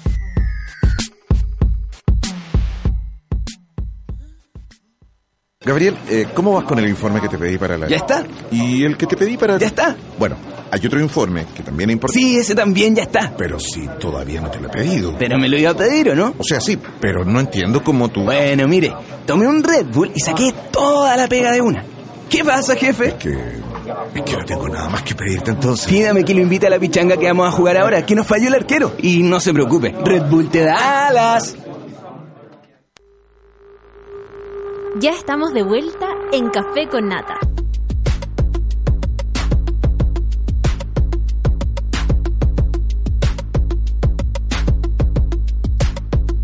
comiéndome el pancito. Comiendo pancito. No esperes más, anda a Clínica Cela y solicita tu evaluación gratuita y lleva de regalo una sesión de depilación gratis. Conoce los beneficios de la depilación láser que Clínica Cela tiene para hombres y mujeres. Con cariño, con amor, con profesionalismo. Entra a www.cela.cl. Oye, eh, Espérense, que baje pronto la temperatura porque el 12 de mayo se viene la segunda versión de Fauna Otoño, Future Island, Mogwai, The Drums, Honey Dijon, Mamacita, Cosmo Bike y muchos más en un día entero de música con dos escenarios para ver bandas y bailar hasta la madrugada. Fauna Otoño, sábado 12 de mayo, espacio riesgo, entradas por sistema.ticket.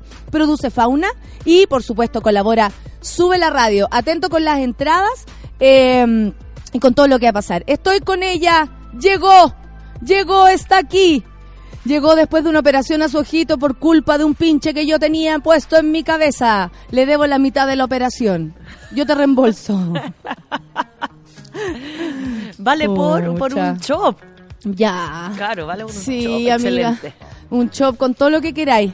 Aperol, Aperol no. Aperol Aperol no. no. No, no, no. No whisky. Whisky sin hielo rico. Uy, no, espérate, que yo recuerdo que tú me... La última vez que yo me emborraché fue culpa de esta mujer. Y tú también. Y todos. Porque llevaste un whisky con... ¿Con quién lo llevaste? Es con amaretto, el, el llamado padrino por mi abuelo. Y bueno, resulta es un que trago familiar. casi termino siendo madre después de tomarme ese padrino. Porque, oye, se pasó eh, con la pancito, Con lo la hicimos pancito. postre. Sí. Tomemos postre, postre. tomemos un postre. Y resulta que después quedamos postre. Cuando yo hago asados en mi casa, ese es el postre. Como yo tengo el postre. Qué rico, me encanta. Oye, eh, sí, mejor eh, tomémonos una, Un dos de esas, ahí estamos. Eh, ¿Sabes que quería hablar hartas cosas contigo, Rafa? Eh, porque la semana pasada eh, nos enteramos de eh, crecimiento, bueno, gracias que nos enteramos, porque eso estaba ahí todo escondido, del crecimiento del porcentaje de, de- de contagiados con VIH. Ah, sí. ¿Cierto? Sí. Eh, una des- como una desatada, eh, existe como esta, esta como, como no entender, como, ay, ¿por qué pasó? Sin embargo, si nos fijamos en el comportamiento sexual, mirar para los lados nomás, te das cuenta que sí, porque es probable contagiarse más porque uno está más, liber- más liberado de su sexualidad y probablemente eso a veces haga que no te cuides tan perfectamente ni tan responsablemente como podrías llegar a ser, ¿cachai? Es como que se mezclan ahí las cosas, el juicio. Primero que el VIH era solo homosexual, ¿no? Casi que empañando una forma de ser, porque esto era como homosexual, SIDA. Claro. ¿Te acuerdas? SIDA se decía más encima cuando ya la si- claro, cuando ya el SIDA está desatado y el VIH eh, El otro, virus. es el virus. Entonces como que nos enfrentamos a, a- a un montón de mitos, de verdades eh, y de y del autocuidado una vez más y de conocerse una es como muy complicado este tema Rafa porque Es está lleno complicado. de juicios y prejuicios. Yo creo que va por ahí también. Está lleno de mm, como las creencias que Eh. hay sociales alrededor del VIH todavía tienen que ver con como asociados a la población de la diversidad, Sí. ¿no? Y Y hay Nada más lejos de la verdad. Nada más lejos de la verdad. Es, hay, tan baja percepción de riesgo también en los en los jóvenes o en los o las mujeres heterosexuales, por ejemplo. En las mujeres heterosexuales ni hablar, hay tan baja percepción de riesgo que, que finalmente el uso del preservativo queda encasillado solamente al embarazo. Claro.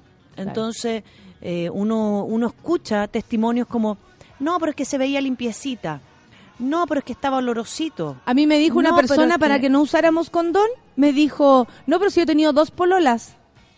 Como si eso fuera... La cantidad, claro. la cantidad de su de sus parejas sexuales eh, me, me determinara a mí la seguridad de mi cuerpo. No Exacto. tiene nada que ver.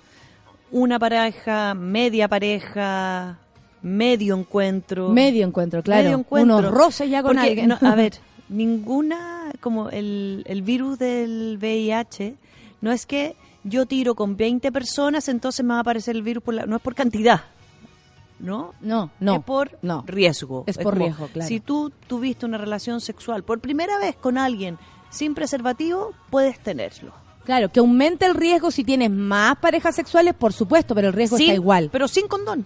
El Me gustaría que, aumenta Rafa- cuando cuando no hay condón. No es que si yo me alimento mejor no se me va a pegar, por el amor. Uno ha escuchado cosas como estamos tan enamorados que no se va a transmitir el virus si mi pareja lo tiene. ¿Y por qué la gente no lo dice, Natalia? Eh, es súper difícil también eh, tener una pareja sexual y decirle que tengo el virus. Sí, ¿no? sí, sí, es sí. muy complejo. Es como hay, hay gente que lo habla como una segunda salida del closet. Sí. Como la primera es la homosexualidad. No, y o la, primera, es conocernos, es- ver que funcione y más encima después te tengo que contar esto que te tengo que contar. Sí. Y como Sí. se asocia a los homosexuales, es como otra salida del closet. Eh, Todavía el prejuicio que hay sobre los hombres homosexuales es súper alto, ¿ah? porque el tema del, eh, de, la, de los abusos sexuales o de la pedofilia Siempre fue relacionado, se claro. los, se los vincula a ellos. Entonces, claro, las mujeres heterosexuales que tienen parejas eh, heterosexuales Creen que no hay riesgo. cree que no hay riesgo, aunque mi pareja heterosexual me sea infiel, con un hombre o con una mujer, ¿no? Para los dos lados, pero juran que son como un sector que está libre de esto, Mm. porque se asocia a los homosexuales. Y las lesbianas, como supuestamente eh, son un, bueno, son una población de más bajo riesgo, porque como también se asocia a la penetración y al pene, Claro, ¿no? claro, claro, claro. son una son una población como de más bajo riesgo. Oye, Rafa, no sabéis la cantidad de, de saludos que tení, de cuánto te extrañaban. Oh, yo también. Tienes una, una gran cantidad de gente que te quiere mucho por acá, para que lo sepas. ¿ah? Están todos como, oye, oye, oye, pero qué bueno que volvió, qué bueno que... Una mona está muy feliz, dice, porque volvió la Rafa. Vamos, yo creo, Rafa, eh, me gustaría que casi todos los lunes empezáramos con el tema del VIH, básicamente porque la conciencia de cuidarnos, sea quien sea, sacando el juicio, sacando el prejuicio, sacando la historia incluso del VIH como nos ha sido presentada. Eh, empecemos eh, como a, a, a- a desmarañar esto, ¿cachai? A hacerlo más transparente, porque de verdad, eh, si hay altos índices de contagio es porque ninguno de nosotros ha sido responsable. O sea, y ninguno de los dos nosotros está libre, entendiendo en serio, Natalia. La, la baja percepción de riesgo es muy alta porque la gente, la gente, eh, no, no sé si le da vergüenza sacar el condón. Le, le pre- preguntémosle a los monos, como, ¿les da pudor andar con un preservativo y decir, póntelo, aunque sea por sexo oral? Claro. Como, póntelo, ay, no soy cuático, ay, no te preocupes. Como Y que da también- pudor cuidarse. Claro, y la gente lo dice, no, pero hagámoslo cortito. Como que da pudor cuidarse. Exacto, porque como también ahora viene la otra carga del VIH, y es que uno no se muere del VIH, porque hay, me- hay medicamentos, o sea, cuando, cuando aparece el SIDA uno no se muere. Yo digo, sí, no se muere, pero tenéis que invertir una cantidad de plata en alimentarte bien, en, o sea, el nivel de cuidado que Si hay que tener. pensar en tu vejez, tenéis que tener un montón Claro. de, mm, como de verdad visualizar cómo va, va a vivirlo. Se muera ahora con los medicamentos que hay, con el SIDA, y cuando la carga es súper baja y es bien llevada, la- las personas tienen una calidad de vida maravillosa, eso no quiere decir que finalmente yo me exponga a querer contagiarme. Claro. Claro. ¿Por qué voy a querer contagiarme de algo que me baja la defensa? Que tengo que tener mucho más cuidado con enfermarme, con el, con lo, no sé, nuestra sociedad, con el smog, con no sé- o sea, tengo que tener cuidado de mí. Con el virus o sin el virus. Y con el virus, extra. Por supuesto, por ti y por los demás. Claro. Oye, Rafa, ¿vamos al tema de hoy? Ya, vamos Porque al tema el tema de hoy eh, que eh, no está no, no está ligado al VIH, pero sí vamos a aprender. Homosexualidad y terapeuta. ¿Es necesario ir al psicólogo si salgo del closet? Hay mucha gente que recurre a los psicólogos para eh, conseguir herramientas, me imagino yo, para poder salir del closet. O salieron del closet y luego se ven tan eh, atrapados con el entorno, puede ser, o con, o con esto mismo que sacaron de ellos mismos, que necesitan ir a terapia para sostener este proceso. ¿Cachai? El caso es que nos dimos, eh, la, yo vi la, cuando la Clau andaba buscando Andaba este- buscando información, sí. y yo también me metí a ver de qué estaba hablando y tiene que ver con lo siguiente. Eh, un Twitter de una chica que dice, mi polola y fue a su primera atención con un psicólogo y él, hombre, cuestionó su homosexualidad.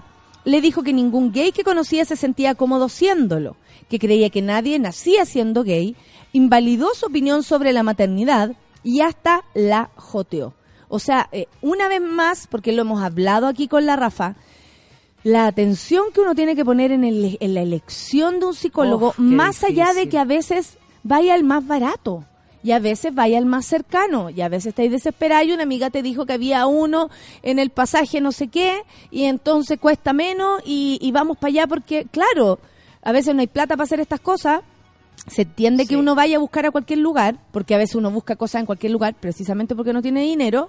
El punto es que no puede llegar a ser que un psicólogo te diga eh, algo así, que me encima te joteo. O sea, se- ese gallo no es, un, no es un profesional desde ningún Es punto un de vista. abusador. Es un abusador. Es un abusador, sí, más encima, o sea, la a ver, ¿qué cosa más compleja que ir a un lugar donde supuestamente me van a, a acoger, donde supuestamente nadie me va a enjuiciar y donde supuestamente me van a generar herramientas, me van a ayudar a tener herramientas para poder evolucionar en mi vida?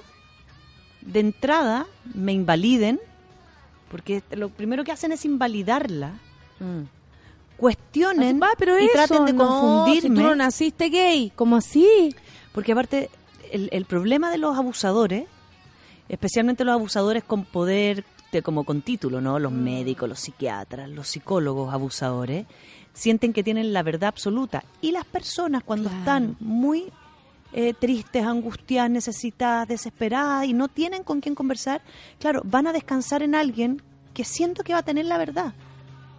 Entonces, eh, eh, es muy fácil para las personas perversas ¿no? abusar o manipular a alguien que está necesitado. O sea, claro, de atención, llega por de necesidad afecto. ese tipo. Claro. Está listo.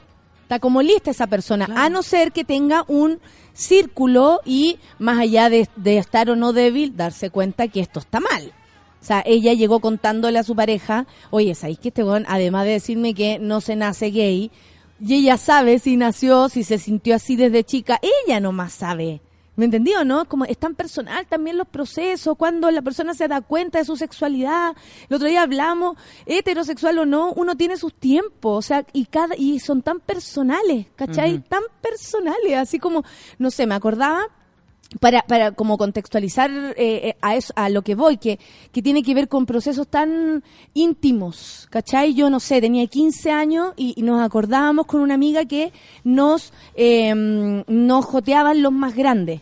Siempre, está ahí en octavo básico, te jotean los de tercero medio, cuarto medio. Yo me acuerdo de haber decidido no tener relaciones sexuales, porque ni siquiera conocía mi cuerpo. Y me acuerdo que le dije a mi mamá, ¿cómo me voy? a in-?" Porque me preguntó, oye, ¿qué onda con él? Porque era un hombre al lado mío. ¿Cachai? Y yo le dije, no, sí me gusta, pero me da miedo. Porque no, yo, yo, mi cuerpo todavía no lo conozco, o sea, mis pechugas eran, eran de niña, mi cuerpo era, de- o sea, yo no reconocía mi cuerpo sexual, más allá de encontrarme con estas cosas, yo no estaba lista. Y es un, y es un periodo, o sea, es una muy íntima. ¿Cachai? Que no tenía ni que ver si era mino o no mino, si yo estaba, li si me iban a dar permiso o no. ¿Cachai? Como que a lo mejor el entorno estaba más preparado que yo. Pero yo decidí correrme, me dije, no puedo, ¿cachai? No, no, no, estaba lejos de mí, yo sentía que, o sea, tuve que ponerme a pensar en algo como de grande. No, yo dije, no, esto no, esto no es para mí. Pero es algo muy íntimo, ¿cachai? Que a lo mejor se te puede pasar a los dos meses. Y es igual de íntimo la decisión si la tomáis al contrario. Sí. A lo que voy es que lo mismo me de- debe pasar con quien en su sexualidad va descubriendo distintos gustos. Ponte tú, toda la vida le gustaron los hombres y después le gustan las mujeres. Wea de ella. Uno en la orientación sexual puede bailar por donde Puede quiera, ¿no? bailar, Y- y claro. puede, eh, Sí, yo siento que eso es y así. Lo, lo- lo- y lo interesante en la actualidad es que tengo la posibilidad de desarrollarlo. Si el problema es cuando estoy aquí, el, el tema más que si ella es eh, homosexual Era o no, claro, o- claro. o Es como te no enfrentáis a este tipo. ¿no? Es como el tipo finalmente intenta, desde su opinión eh, como superior, invalidarla y ella corre el riesgo Más encima. ¿no? de que él pueda abusar de ella. Oye, Rafa, pero, a, a ti, por, por ejemplo, a tu consulta ha llegado gente como que quiere recuperarse de su sexualidad. Hay, ha llegado gente que viene Soy con ganas- homosexual, me quiero sacar esto de encima. Hay gente que viene con esa sensación por social, como Ah. soy homosexual y no quiero serlo. Sí. Ah. Pasa, soy homosexual y no quiero serlo. eh, llevo años intentando no serlo.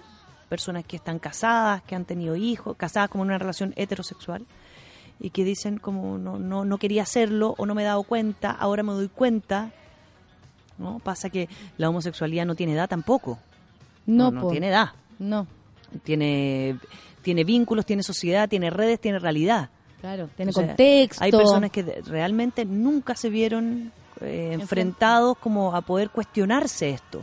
Porque no se hablaba del tema, porque en su lu- vivían en un pueblo donde, no, donde no habían homosexuales. ni- Porque siempre le contaron que era como el demonio. ca- como claro los comunistas como como el guagua Claro, como- claro. desde el- ahí el- sí. entonces entonces cuando cuando sucede que yo entro en la posibilidad de sentir que mi orientación sexual es homosexual y no tengo redes claro que voy a acudir a un especialista claro que voy a ir donde alguien que supuestamente Me puede ayudar. tiene, eh, eh, tiene se- o sea, se estudió, se capacitó para generarme herramientas.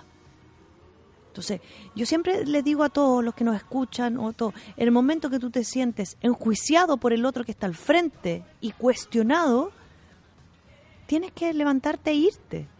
Porque una cosa es que yo te ayude a cuestionarte a ti, ¿no? Porque estamos en duda, porque queremos ver más variables, porque el proceso de, de terapia es cuestionarse. Claro, no sé, Es porque ver qué me pasa, siento que siento que, que mi cuerpo no me gusta. Ahí te puedo cuestionar porque tú decías, "Ay, pero ¿por qué no te gusta? ¿Qué pasa? encontráis ahí Claro. que está mal? Y, en- y en- y en relación a tu pregunta, si puede Natalia, existir ese, ese sí. enfrentamiento contigo mismo, eh, de hecho es lo mejor para salir a veces del choque, porque Claro. tú decís, o sea, ¿cómo salgo de acá si no entiendo lo que me pasa? Claro. ¿Cachai? Entonces, eh, suceden mucho estas, estas cuestionantes, ¿no? La- el cuestionante de la sexualidad, etcétera. Pero a mí me ha pasado, especialmente en el tema de la sexualidad, eh, yo tengo dos casos que me llamaron mucho la atención. Uno es de una mujer que llega a mi consulta y me dice, eh, Rafa, eh, bueno, vengo a trabajar mi sexualidad, no sé qué, no sé qué, no sé qué. Y mira mi consulta, en mi consulta hay un sofá mío y uno más grande, como para cuando hay parejas. Mi plantita que crece cada día más y se me viene encima. y va, un par de cosas. Entonces ella me dice, ya, pero y mm, ella estaba muy conflictuada. Yo, no, yo, yo hablaba como del pudor, trataba de ver qué es lo que le daba pudor de hablarme del tema de la sexualidad. La encontrás que te iba a decir algo, pero no te lo estaba diciendo. Claro, entonces ella me dice, lo que pasa es que yo soy heterosexual y tú eres mujer. Y yo le digo, ok, ¿eso quiere decir que te sentirías más cómoda hablando sexualidad por un hombre, por tu orientación sexual? Empiezo a ver. Todo para entender. Y me dice, no, es que, ¿cómo vamos a hacer el tema de los ejercicios si tú eres mujer y a mí me gustan los hombres? Entonces pienso que a lo mejor debería volver. Y me dice, volver a buscarme un médico hombre. Y tú, a Y ver, a no, eso- no, siéntate en el sillón, vamos a ver, Y a eso saber. le suma, aparte que aquí no hay camilla, entonces ¿cómo lo vamos a hacer? Ella Y ya como que sabía de la terapia venía, que... claro. Entonces yo le digo, eh, cuéntame un poquito tus otras terapias. Me dice, bueno, y- Eh, le sacaste como el hilo Cuéntame, al claro. chaleco, así. Y salió todo. Y ella me dice, sí, lo que pasa es que mi último terapeuta, que era un psiquiatra, eh, empezamos a hablar de, la, de mi atracción hacia los hombres y él empezó a agarrar como conductas atractivas para poder entrar en los ejercicios de sexualidad. Yo le decía, ¿cómo conductas atractivas? Sí, él me preguntaba qué me gustaba de él, entonces yo le decía, eh, me gustan los hombres más sin barba, entonces él se sacaba la barba. Había un juego donde él voluntariamente hablaba de esto con ella para entrar en los ejercicios de sexualidad, donde cuando él se transformara en un objeto deseable para ella, la iba a poder ayudar. ¿Y cómo la ayudaba? Él masturbándola a ella. O sea, llegaron al punto De tocarla. de seducción donde este hombre la desnuda en la camilla y empieza él a tocarla. Y Cuando te lo contaba ella lo hacía con mucha naturalidad, con así mucha como- angustia, Ah. muy confundida, porque la confusión es, no sé, finalmente yo no le puedo, yo, tú no le puedes decir a un paciente que tú sientes que fue abusado, no le puedes decir, te abusaron, ¿no? Pero al contarte como que se iba dando cuenta. Pero al contar em- empieza el análisis y hablamos más que nada de la inseguridad. Yo le pregunto, ¿qué le generaba tanta inseguridad? ¿Qué le generaba tanta incomodidad? O sea, uno tiene que ser muy cuidadoso, porque yo no puedo como terapeuta ponerle un problema a alguien o a una pareja. Claro. ¿no? Tú no puedes ir a ponerle otro problema a las personas que ya vienen con ayuda. Uno tiene que ser lo suficientemente cuidadoso para acompañar a esa persona y en, y en esa primera sesión mi intención era que esa persona no se me fuera. Aparte que, Que volviera no otra debe ser nada más terrible para el ser humano darse cuenta que fue abusado y después. Me imagino cuando, cuando, eh, ¿cachao? Cuando viene el, el flashback, así la, la, la película te la empezáis a pasar entera y decís, mierda, lo que me pasó y no me di cuenta Exacto. ahí. O sea, ya estabais viviendo un momento de epifanía en, tu misma sala. Y ahí viene también. Natalia, claro, otro espacio donde supuestamente los abusos son cuestionados y se dan en la adultez. Es como si eres adulto, Ay, ayer No la, la, Vin- abusado. la Vinca Jackson decía algo tan tan asertivo con eso, como, o sea, después de los 14 años es estrupo, o sea, el- el- la persona está de acuerdo. de acuerdo, claro. Y está mal, pero está de acuerdo. Vamos a pensar que una persona, aunque sea adulta, no es abusada.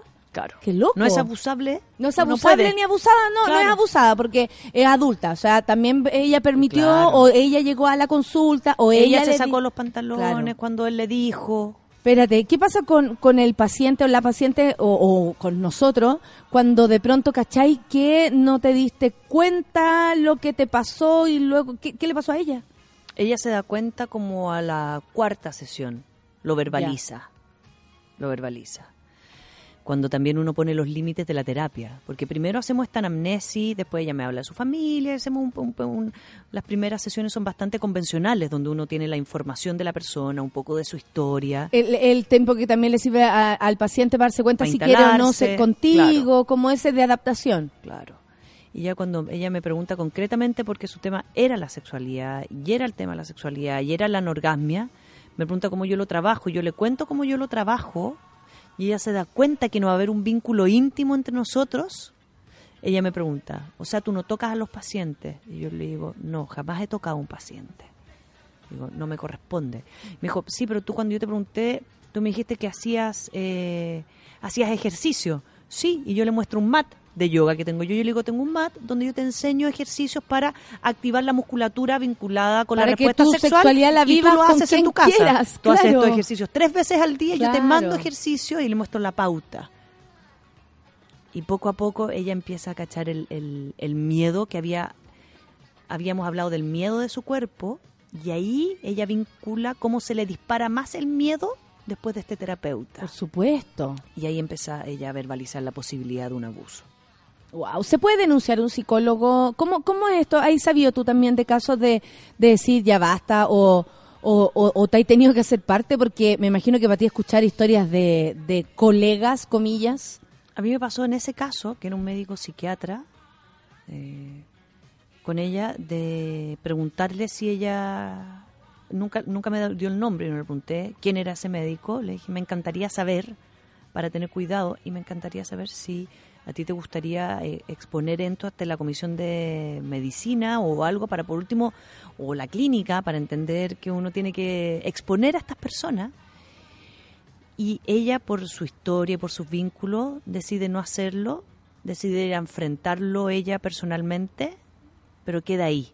Y ella Mm. decide nunca darme el nombre. Y después que trabajamos esto y yo le volví a tocar el tema del riesgo, de la posibilidad de que esta persona pudiese abusar de otras personas, ella decide dejar la terapia.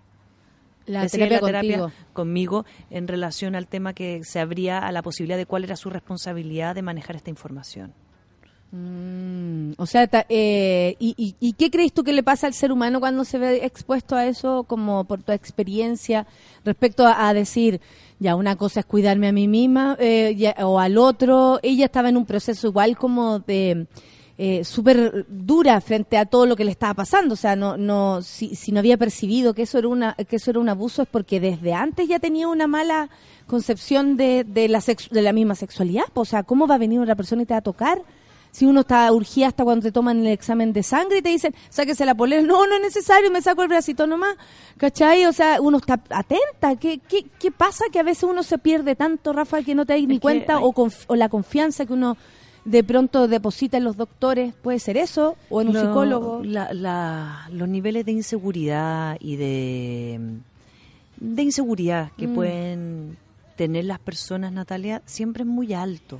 O sea, nosotros no somos una sociedad que crea o desarrolla o educa personas seguras.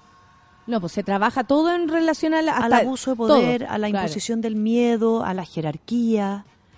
Entonces, y como esto cruzado con que la sexualidad solamente es vista como una respuesta a las relaciones sexuales coitales o, o vaginales o penetrativas, ¿no? O sea, esto es, es- es transversal. Claro. Y también cuesta mucho hacerse cargo, eh, creo yo, como de la denuncia. Sí. O sea, eh, esa es otra pega. es otra pega y, y finalmente como el abuso sexual eh, implica como estos testimonios y, y dónde está la evidencia. Es como la evidencia en, en mis cuerpos, en mi historia, en mi registro y la evidencia no es no es una herida, no es un embarazo, no es una como como finalmente eh, por eso las tocaciones indebidas cuando cuando no hay violación son aún más difíciles de llevar, ¿no? Claro, porque están en el terreno del No, y aparte, cierto al parecer. los abusos natales donde hay violación. El proceso mío de atreverme, de tener la valentía, de tener las redes para ir al Instituto Médico Legal a exponerme a otros exámenes, pa- todo aparte tiene que ser en un tiempo tan corto que también en ese tiempo recién estoy procesando el shock. Entonces, por eso es tan delicado el tema de los abusos en el plano donde uno dice cómo, mm, eh, cómo, eh, cómo, cómo se dice, cómo, cómo denunciar. Por eso hay que poner mucho más foco en cómo prevenir, cómo, cómo educar a los niños más chicos en los límites, en los espacios, en la autonomía, en la seguridad y en la autonomía. Claro. Porque o si no, después tenemos adultos que claramente desde la inseguridad o de estos espacios se ven expuestos a, a perversos, a personas perversas. Y porque la confianza, ¿no? como dice el, el José Murillo, tiene ese libro que se llama Confianza Lúcida, ¿Eh? que es este, donde él describe un concepto de confianza donde él, donde él pide educar en una confianza que tenga límites, en una confianza donde el chico vaya, bueno, la historia de ellos con los, con los curas y con la religión, vaya donde un sacerdote, que, pero que, que no le entrega toda su vida y toda la confianza al otro, el otro no decide por ti, No, pues. Sino que lo que hago yo es dialogar, a saber decir que no, saber lo que me gusta, y él habla de la confianza lúcida. O sea, Claro, no porque criar yo confío en con una confianza no ciega, que no es plena, no es absoluta. No porque sea adulto, no porque sea tu tía, no porque sea tu tío, no, No, porque, porque sea tu mamá. Claro. Ah, es súper profundo eso. Sí. Son las 10 con 35, vamos a escuchar música, vamos a escuchar a Drake. Get it together. Eso es lo que vamos a escuchar. Café con Aten,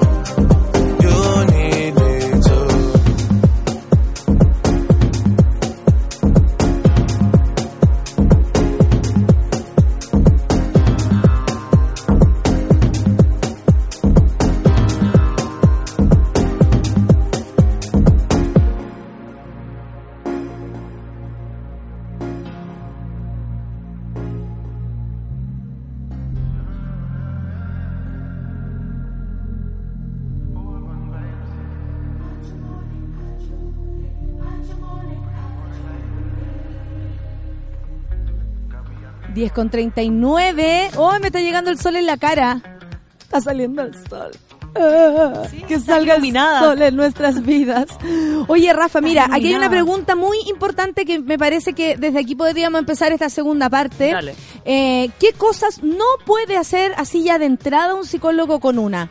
con uno, con el gallo, con la galla, con el que vaya a visitar, eh, yo sé que tiene mucho que ver con eh, los códigos, ¿no? Una vez, eh, eh, oye, me encantó que la mina fuera buena onda, ay, ponte tú, a mí me gustaba mi terapeuta porque era súper piola. No entraba en esa, ¿cómo estáis? A mí me hubiese atendido una hueona así, yo me muero. Hola Natalia, me, me muero, ¿cachai? Yo Como necesito... con el tono de voz. Claro, Claro. me encantaba el me encantaba, me encanta el carácter de, de la Paula, ¿cachai? Entonces yo me sentía muy afín, también tiene que ver con eso, Sí. ¿cierto? Con la química y todas esas cosas. Sí, Pero hay gente como- que les complica mucho ir a terapia conmigo porque me encuentran un poco dura en el tono. Y hay otros que yo conozco que le encanta tu tono, Claro. porque no necesitaba en un momento que ay, ay, ay, ay, se habría cagado. Claro. ¿Cachai? O sea, yo creo que también hay que elegirse por química. Uno a veces Sí. tiene onda y buena onda. Y uno como psicólogo, a mí me pasa, todas las primeras sesiones, yo tengo mi frase típica, y es, cuando identificamos cuál es la dificultad, la primera sesión es para identificar no tu meta, como no tus deseos, no a lo que tú quieres llegar, ni tampoco cuál es el problema. Yo en una sesión no voy a cachar un, un problema, un trauma, aunque tú me digas, Aparte yo te vengo puedo por venir- esto, vengo por esto Yo te puedo otro". venir a decir, oye, vengo por esto, y en realidad tú cachai que lo- a lo que, que va por otro lado. Claro, O sea, hay uno- gente que esconde en un rollo otros. Entonces, hay muchos pacientes que vienen muy ansiosos con buscar una respuesta inmediata al tiro, como Dame un una coach. solución, ¿ya qué hago? ¿Y qué hago? Claro. Claro. Yo siempre digo, si el psicólogo te dice qué hacer y que el- y, y- ese qué hacer implica como modificar tu vida, cambiar conducta de manera invasiva, sin desarrollarlo y procesarlo, ojo, porque es como hay psicólogos que hasta Sobre todo la primera. llaman a los papás como como ay quiero salir del closet, yo te ayudo a llamar a tu mamá, llamémosla al tiro, Es como, como como de una invasión. Primero tú tienes que cachar que es un proceso. Ir a la terapia es un proceso donde el otro uno no puede enjuiciarte, ¿no? Así como, uy, qué terrible lo que te pasó, no, o, no, más o que qué feo, como, qué malo. Claro, pero como Tuviste soy lesbiana, claro, qué mal lo hiciste. ¿Te dais cuenta de eso? Como ah, ah, no, como Juicios de valor. juicios de Mm. valor fuera. Para eso están los amigos. ¿Hay cachado? Los amigos son secos para el juicio de valor. Al toque, pues sí, para eso uno está. Entonces, para los- cu- cuando quieres juicio de valor, anda donde el amigo, donde te dice, weona, de nuevo estáis repitiendo la misma weá, o estáis cayendo en el mismo eh, perfil. Todo eso, la amiga, el amigo. Pero lo otro es un lugar donde finalmente lo que quiero es desarmar un no sé. La gente llega a la consulta finalmente no sabiendo qué le pasa. En el fondo Sí. es, no sé qué me pasa. Estoy emocionalmente lábil, estoy triste, estoy hiperactivo, estoy angustiado, eh, tengo flash de esto, no puedo perdonar esto otro. Son múltiples factores. Y lo que a mí siempre me gusta decir, que finalmente a lo mejor hay un patrón emocional de base. Es como, el miedo me caga. Todas las situaciones con miedo me tienen bloqueado. O la rabia se me dispara para la ira. A veces ni siquiera son son las cosas que han pasado, sino que es el cómo yo reacciono ante ciertas emociones. Es mucho más complejo que una sesión donde alguien te diga como, ¿estáis segura que eres gay? Porque yo no creo, ¿ah? Porque tu perfil a mí me tinca que estáis súper confundida eh, y como, pero mírame a mí, a lo mejor me encontráis súper atractivo, ¿no será que los hombres no sé? ¿No será que no te ha tocado un hombre bueno que te haga sentir... Oh.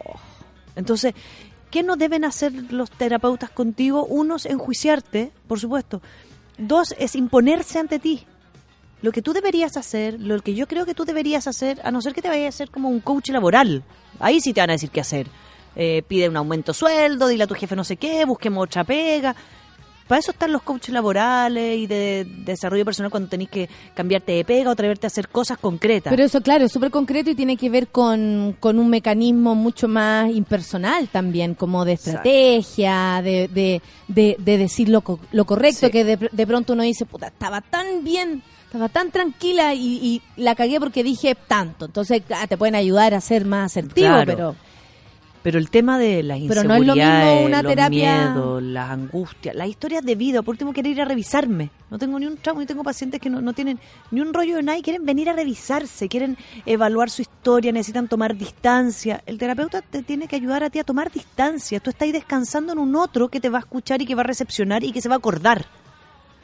Porque, el- ¿cuál es, cu- ¿qué es lo que yo debo hacer, Natalia? Yo debo acordarme de todo lo que tú me dices. Es como digo, yo me leo un libro y voy a la quinta página y no sé lo que decía la primera. No sé quién es la protagonista, tengo que hacer resúmenes con los libros. Pero a mí me llega un paciente, ya han pasado 10 años y yo todavía me acuerdo del primer perro que tuvo. Claro. O sea, hay un espacio donde yo tengo que juntar todas las variables necesarias para acompañarte en lo que juntos encontremos. Yo no puedo imponerte un problema. Claro, es el Juntos inicio tenemos que camino. buscar. Yo puedo considerar que tú no estás viendo que fuiste abusado. Ojalá lleguemos a ese punto. Ojalá yo tenga la herramienta, o sea, yo sea lo suficientemente atingente como terapeuta para acompañarte en resolver el miedo que te generó, el cuerpo, aparezca o no aparezca el abuso. Hay pacientes que de repente se han ido sin que el abuso sea tema, yo sabiendo que fue un abusado, conteniendo la sexualidad y que después vuelven y es como, oye, hace un mes hablamos, de... ah, ok, tomémoslo. Uno tiene que tener mucho, mucho cuidado con cómo acompaña al otro. Entonces, si a mí, si a mí me imponen cosas y me siento invadido, me siento como amenazado cuando el terapeuta te dice lo que debes hacer o si no, no vuelvas o tienes que ir por este camino porque yo sé lo que es mejor para ti. Claro, Tú no estás viendo, yo estoy viendo cosas por ti. Oye, Rafa, pero también uno a veces dice, eh, puedo confiar en mi intuición. Como uno de pronto tapa la intuición y dice, ya, como tan pesada, ¿cómo me va a caer mal a la primera? Puta, eso igual vale cuando vaya un psicólogo o una psicóloga. po. Es que si- si, te sentiste un poco incómoda, eh, atiende esa señal, ¿cierto? Como que Y uno a veces, a mí por lo menos lo que me enseñó mi terapeuta, que yo le agradezco tanto y que yo no, de verdad no lo pese a que yo creía que lo tenía así, que yo era así, no lo tenía eh, tan bien eh, solucionado, que era como valorar lo que estoy sintiendo, como ya, te sentiste celosa, sí, puta, y me carga sentirme celosa y uno empieza a enjuiciar porque es ordinario, porque, ¿cachai? Todo el- porque, Claro. puta, que flight, ¿cómo voy a ser celosa? Me encima este bueno no me da razón, es mi cabeza, y como que tú tapáis todo, tú lo tapáis, y ella llegaba al central, ¿lo sentiste? Sí, es, ¿cachai?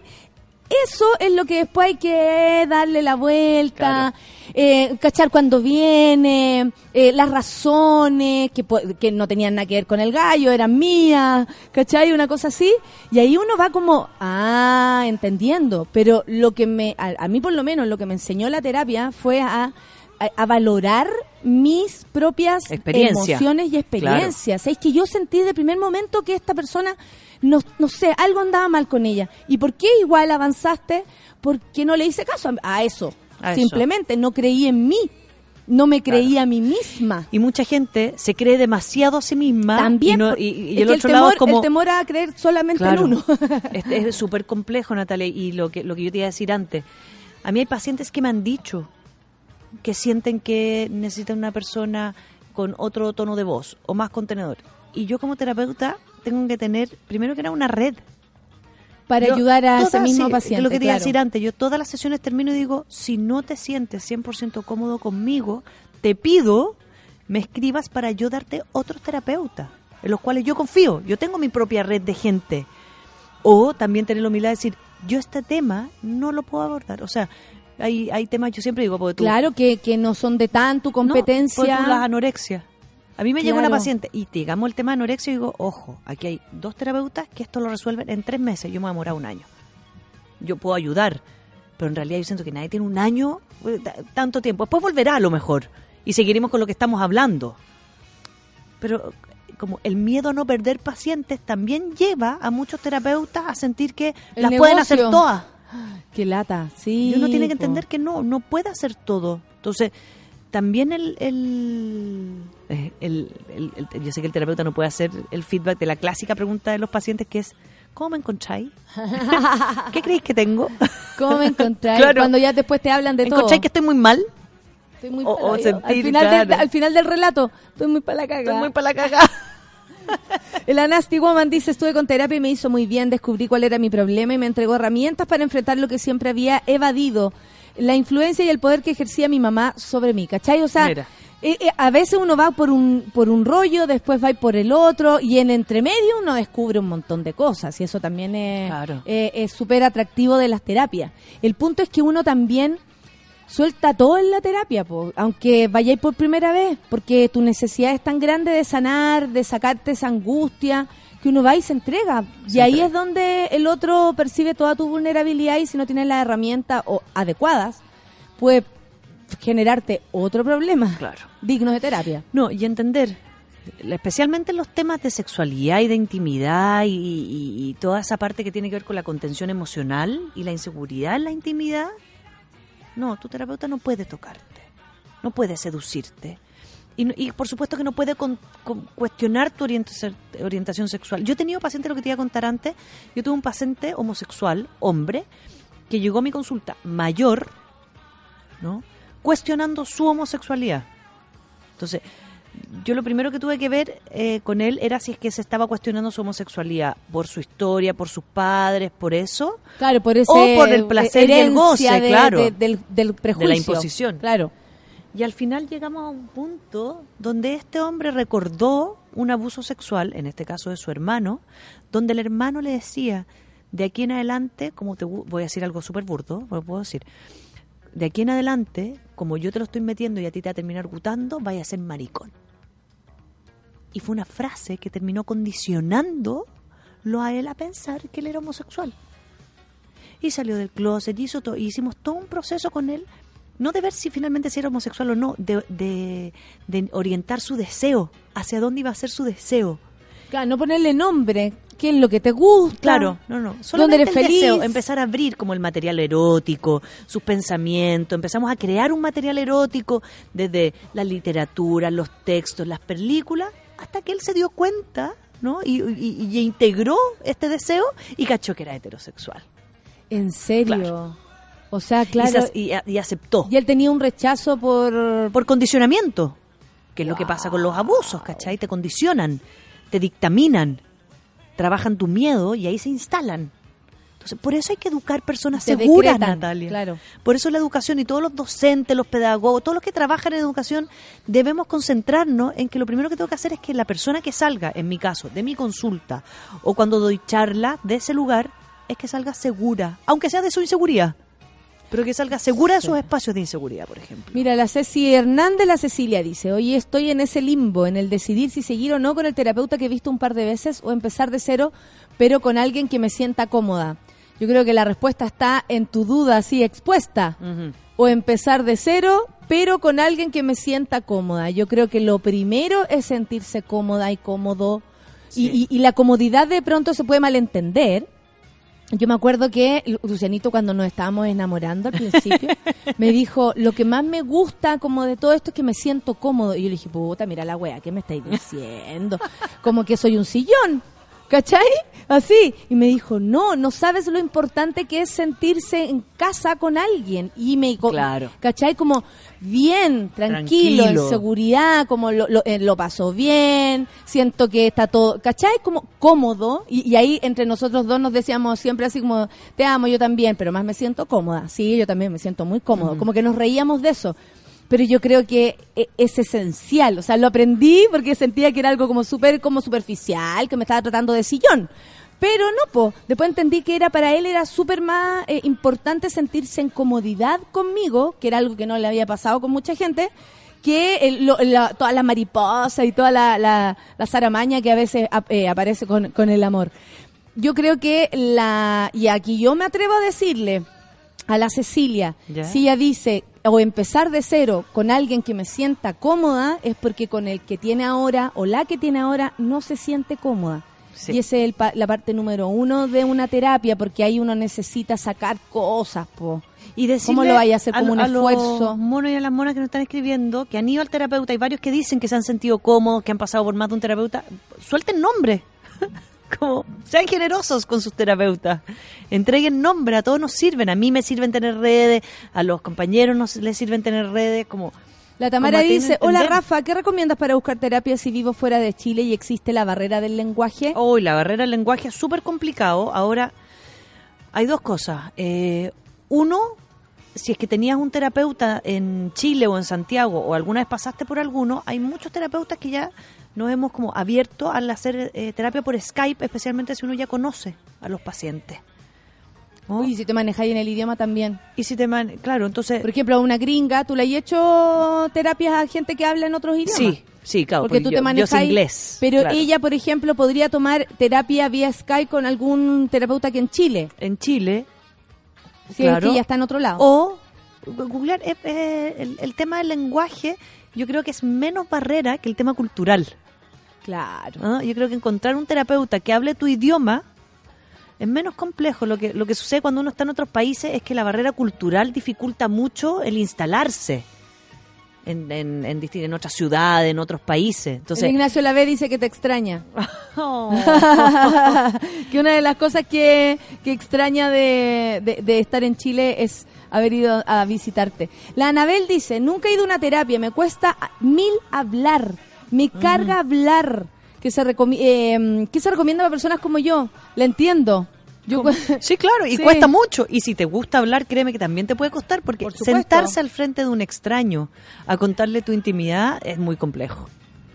Es A complejo. veces- a veces uno cuenta No, todo. Hay otro que... con- el otro día, en el una, otro día en una sala de espera. Sí, sí. Voy a contar una infidencia. El otro día estaba en un bar y al- al- estaba yo sola tomándome mi whisky y a mi lado derecho había una primera cita por Tinder y a mi lado izquierdo había una primera cita por Tinder. Entonces yo me senté a ver cómo la gente se conocía, porque caché que como, ay, hola, no, no no te parecía tu foto, no sé qué, ir igual a tu foto.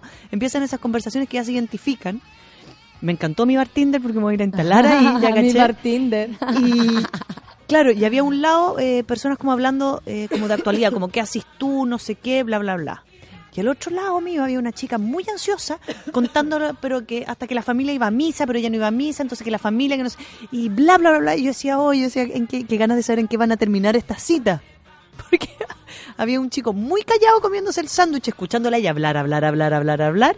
Y al otro lado había una pareja como pimponeando información, más, más atingente. Pero claro, eh, depende de la ansiedad de uno. La ansiedad a veces te, te lleva como a, a vomitar y, y exponerte demasiado.